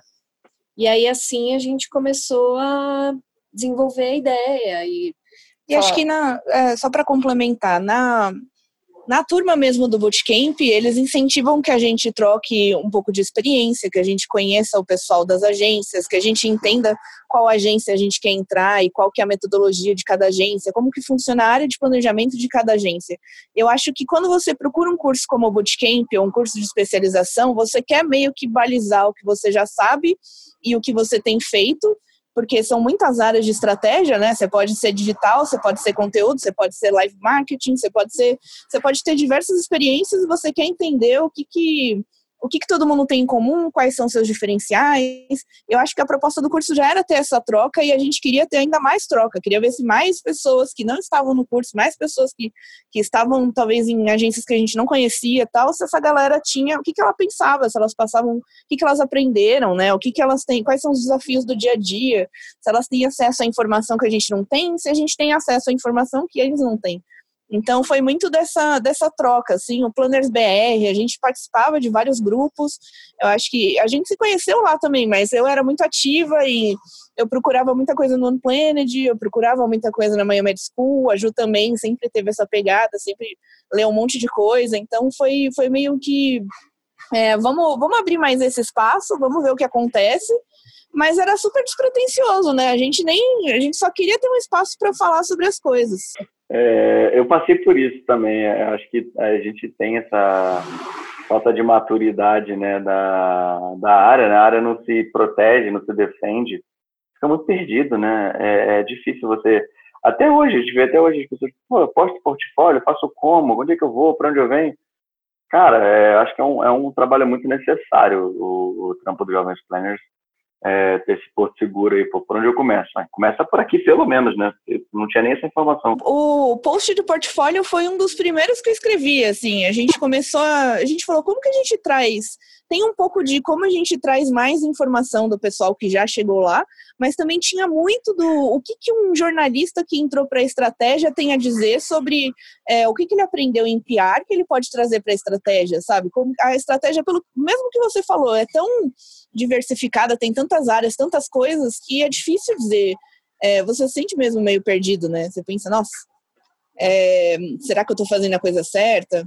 Enfim, é, e é frustrante também, né? Você às vezes está. Normalmente, pelo menos na minha época, ninguém queria planejamento, né? Todo mundo queria criação. Uhum. Você vai migrar, Sim. vou migrar por quê? Para onde? Como é que eu é. faço?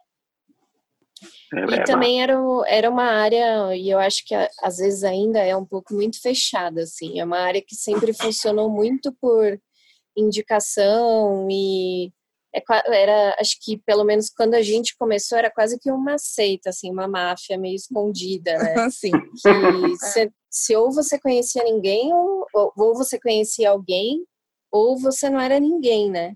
Então, acho que também tem esse, esse fator, assim, que dificultava e que a gente se incomodava um pouco também, de, putz, como a gente ajuda as pessoas a minimamente estarem preparadas, né, quando elas vão para uma entrevista, como é que a gente cria pontes entre pessoas, que também era uma uhum. preocupação muito grande. A gente tinha um interesse muito forte em criar a comunidade e estabelecer pontes.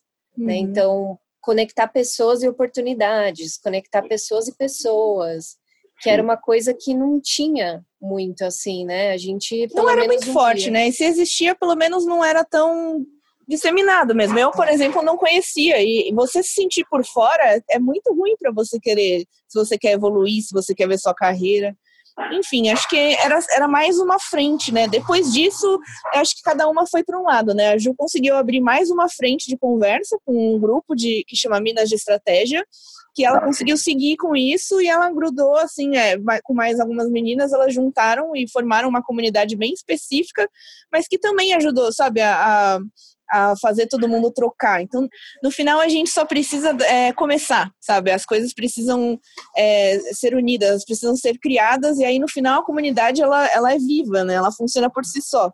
Eu adoro o GP, tenho adorado cada vez mais, mas eu sentia isso no encontro do GP quando era mais novo, que é assim, pô, legal, encontro, pá, vamos lá para São Paulo, sair daqui do Rio, pegar um avião, Chegava lá, cara, fazia um encontro com a galera que veio comigo, chegava numa, num bar, cada um na sua panela, ninguém te convida.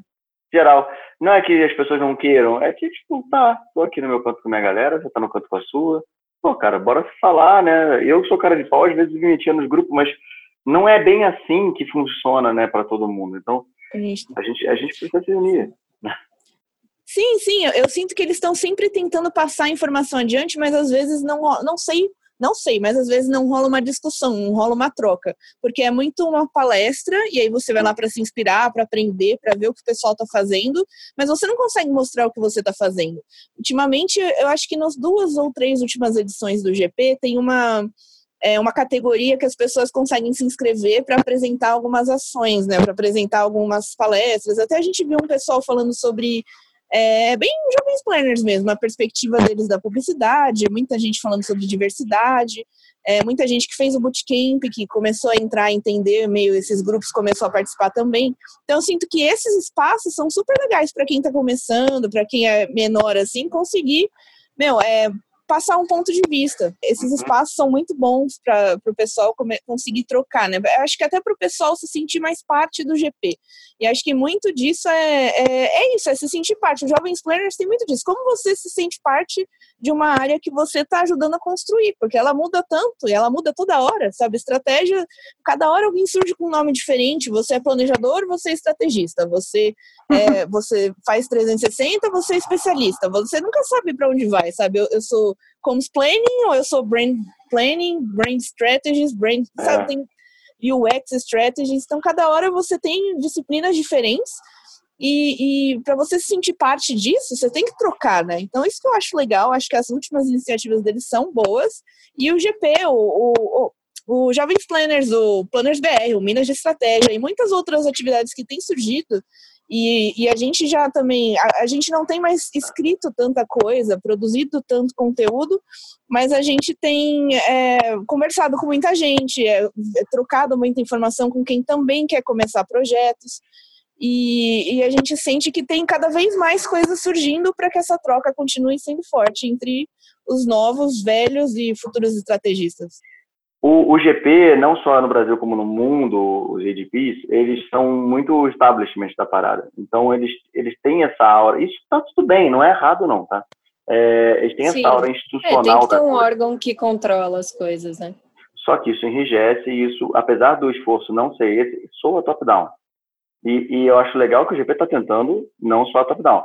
E por isso que eu achei bacana que o GP nesse, nesse nessa, nessa virada agora começou a trocar também mais com planners e com minas, né? Para tentar dar uma outra camada, porque assim você tem uma, uma camada de establishment e, e toda essa ordem que você gera e esse respeito que você traz que é maravilhoso e você também conversa com os grupos onde lá cara não é um establishment é mais tipo a minha crew sabe a minha galera vão trocar com a galera e e isso é um bocado mais horizontal. Então, assim, é, eu acho que essa convivência, esse ecossistema que está tá, tá se estabelecendo, é que ele é saudável. A galera fala de uma forma horizontal, um evento, de to, um evento todo dia, e aí chega o GP, coloca os eventos mais formais, que super dão ordem para a coisa e entendem muito do que as pessoas falaram. Então, é, essa conversa acho saudável, assim, acho que você falou faz super sentido, né? É, outra dúvida, quanto tempo tem o JP? JP tem quatro. a gente tem quatro, cinco anos. que a gente tem uma brincadeira que tudo a, a, unidade de medida da Verônica é quatro, cinco anos. Tudo então, aconteceu há quatro, cinco anos é. atrás para mim. Mas é que realmente o JP, eu acho que ele tem uns quatro anos, mais ou menos, porque foi em 2015, 16, é. né? Uns três, quatro anos. É... é desafio que vocês tiveram, assim, se puder elencar assim, as barreiras e meio que para onde vai, assim, ah, a gente passou por isso e isso, a gente vai para lá. É, acho que os desafios era, de fato, no começo ter uma se sentir seguro para escrever é, foi difícil para mim, assim, porque eu acho que você começar, é, primeiro você pensar, ah, será que a minha opinião conta? Por mais que eu uhum. queira saber a opinião dos outros, será que a minha tem que ser a minha?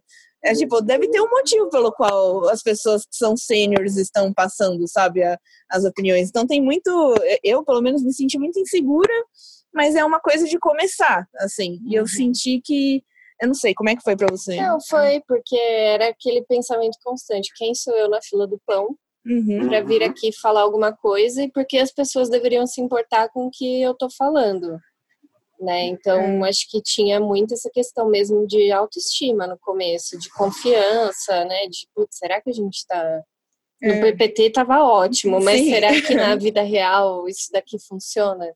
Pois é. De fato, né? Tipo, a gente vai ter conteúdo que de fato ajude as pessoas e esse propósito vai ser cumprido. Né? Então, acho que essa era a principal barreira mesmo no começo. Foi, é, nós mesmas era a principal barreira. Mas eu sinto que assim que a gente começou, a gente começou a pensar, tá, a gente tem uma categoria de conteúdo, a gente tem opinião. Aí a gente tinha transição de carreira, aí a gente tinha cursos que são interessantes. Aí a gente começou a pensar, ah, será que a gente vê uma escola, outra escola, só São Paulo? Como que a gente expande? E aí eu acho que muito, o que foi muito legal de, de tudo isso é que a gente começou a conhecer muitas pessoas que eram fora de São Paulo, mesmo que seja por e-mail, é que conhecer não é bem. A gente se encontrou com muitas pessoas para conversar sobre, é, para formar grupo mesmo de discussão e todo mundo trocar sua experiência, enfim, todo mundo se sentir confortável e seguro com, com o que estava fazendo em planejamento. Mas o, foi muito legal ter esse contato com o pessoal de fora e ver que todo mundo tem as mesmas preocupações, sabe? Todo mundo está atrás da verdade do consumidor. Todo mundo quer descobrir o produto.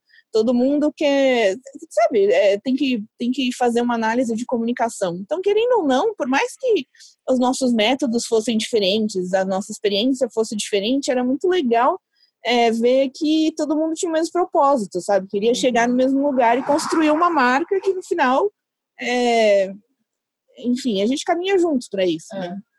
É, e aí é muito gratificante também quando você começa a ver que, por menor que seja, dá resultado, assim.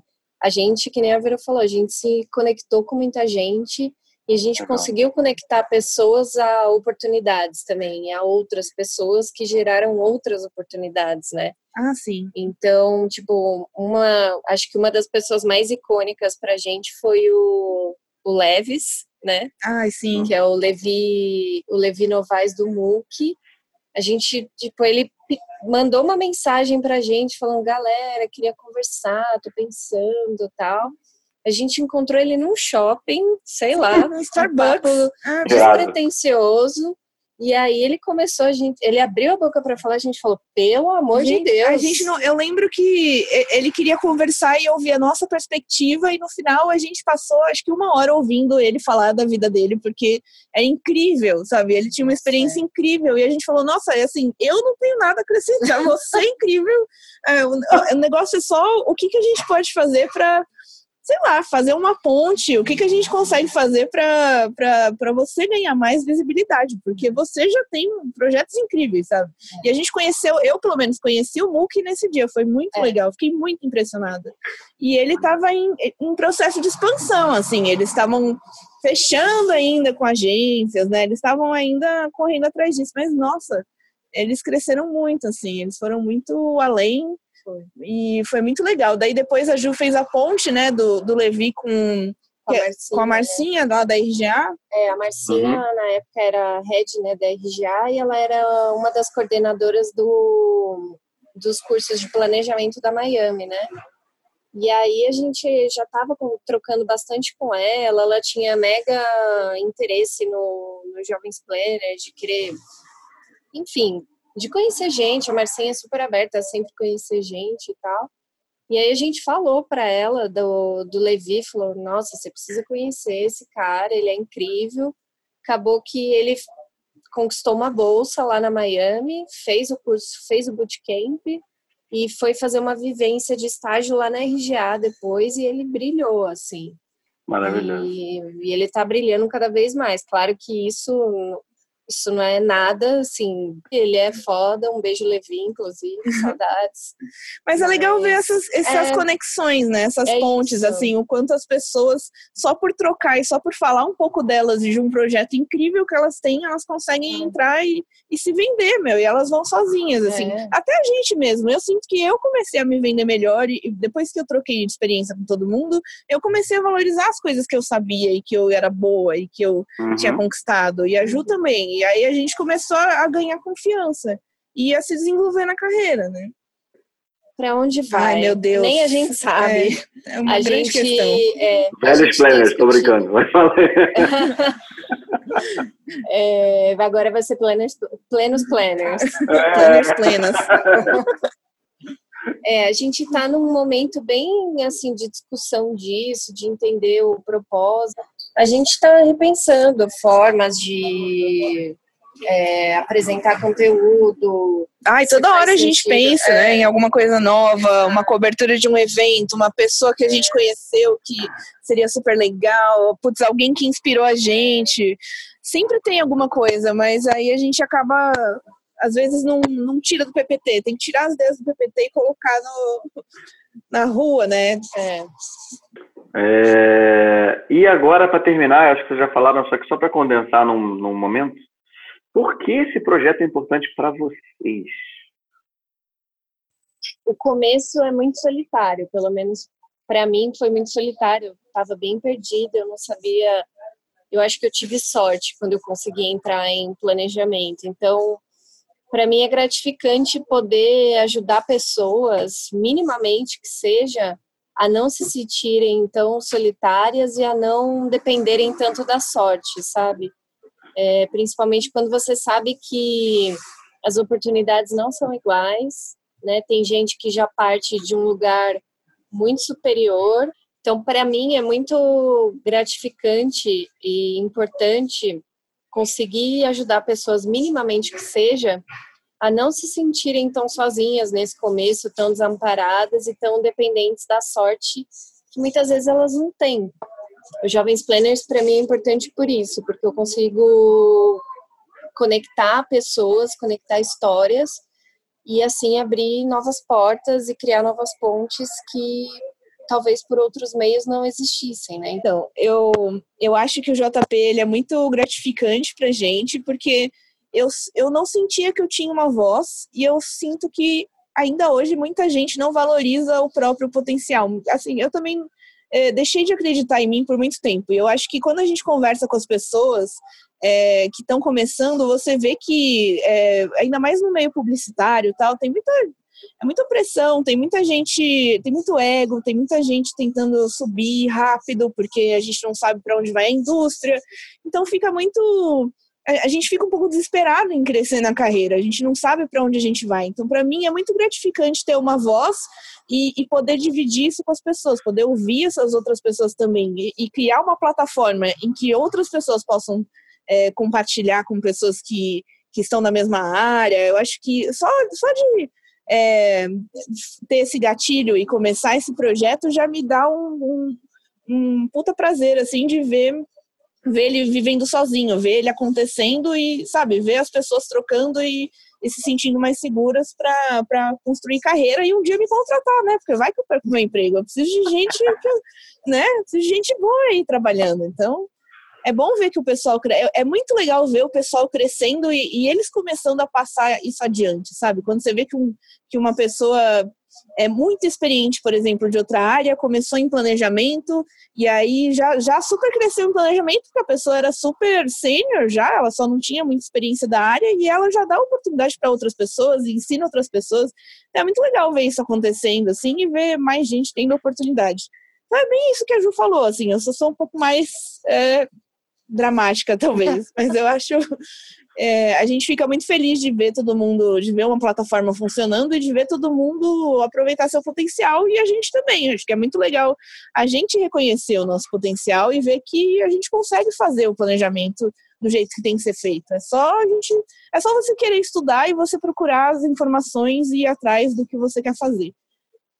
É, é muito isso que a gente sente. A gente meio que chegou num platô ali de crescimento, meio que ficou por ali onde a gente está hoje, está é, repensando, mas assim, ver que ainda impacta pessoas e que seja um ou dois que cheguem, já é bem isso que você falou, já é super gratificante, porque, cara, é uma, uma pessoa que você impactou e que pode impactar mais duas, e mais essas duas mais três, e por aí vai, né?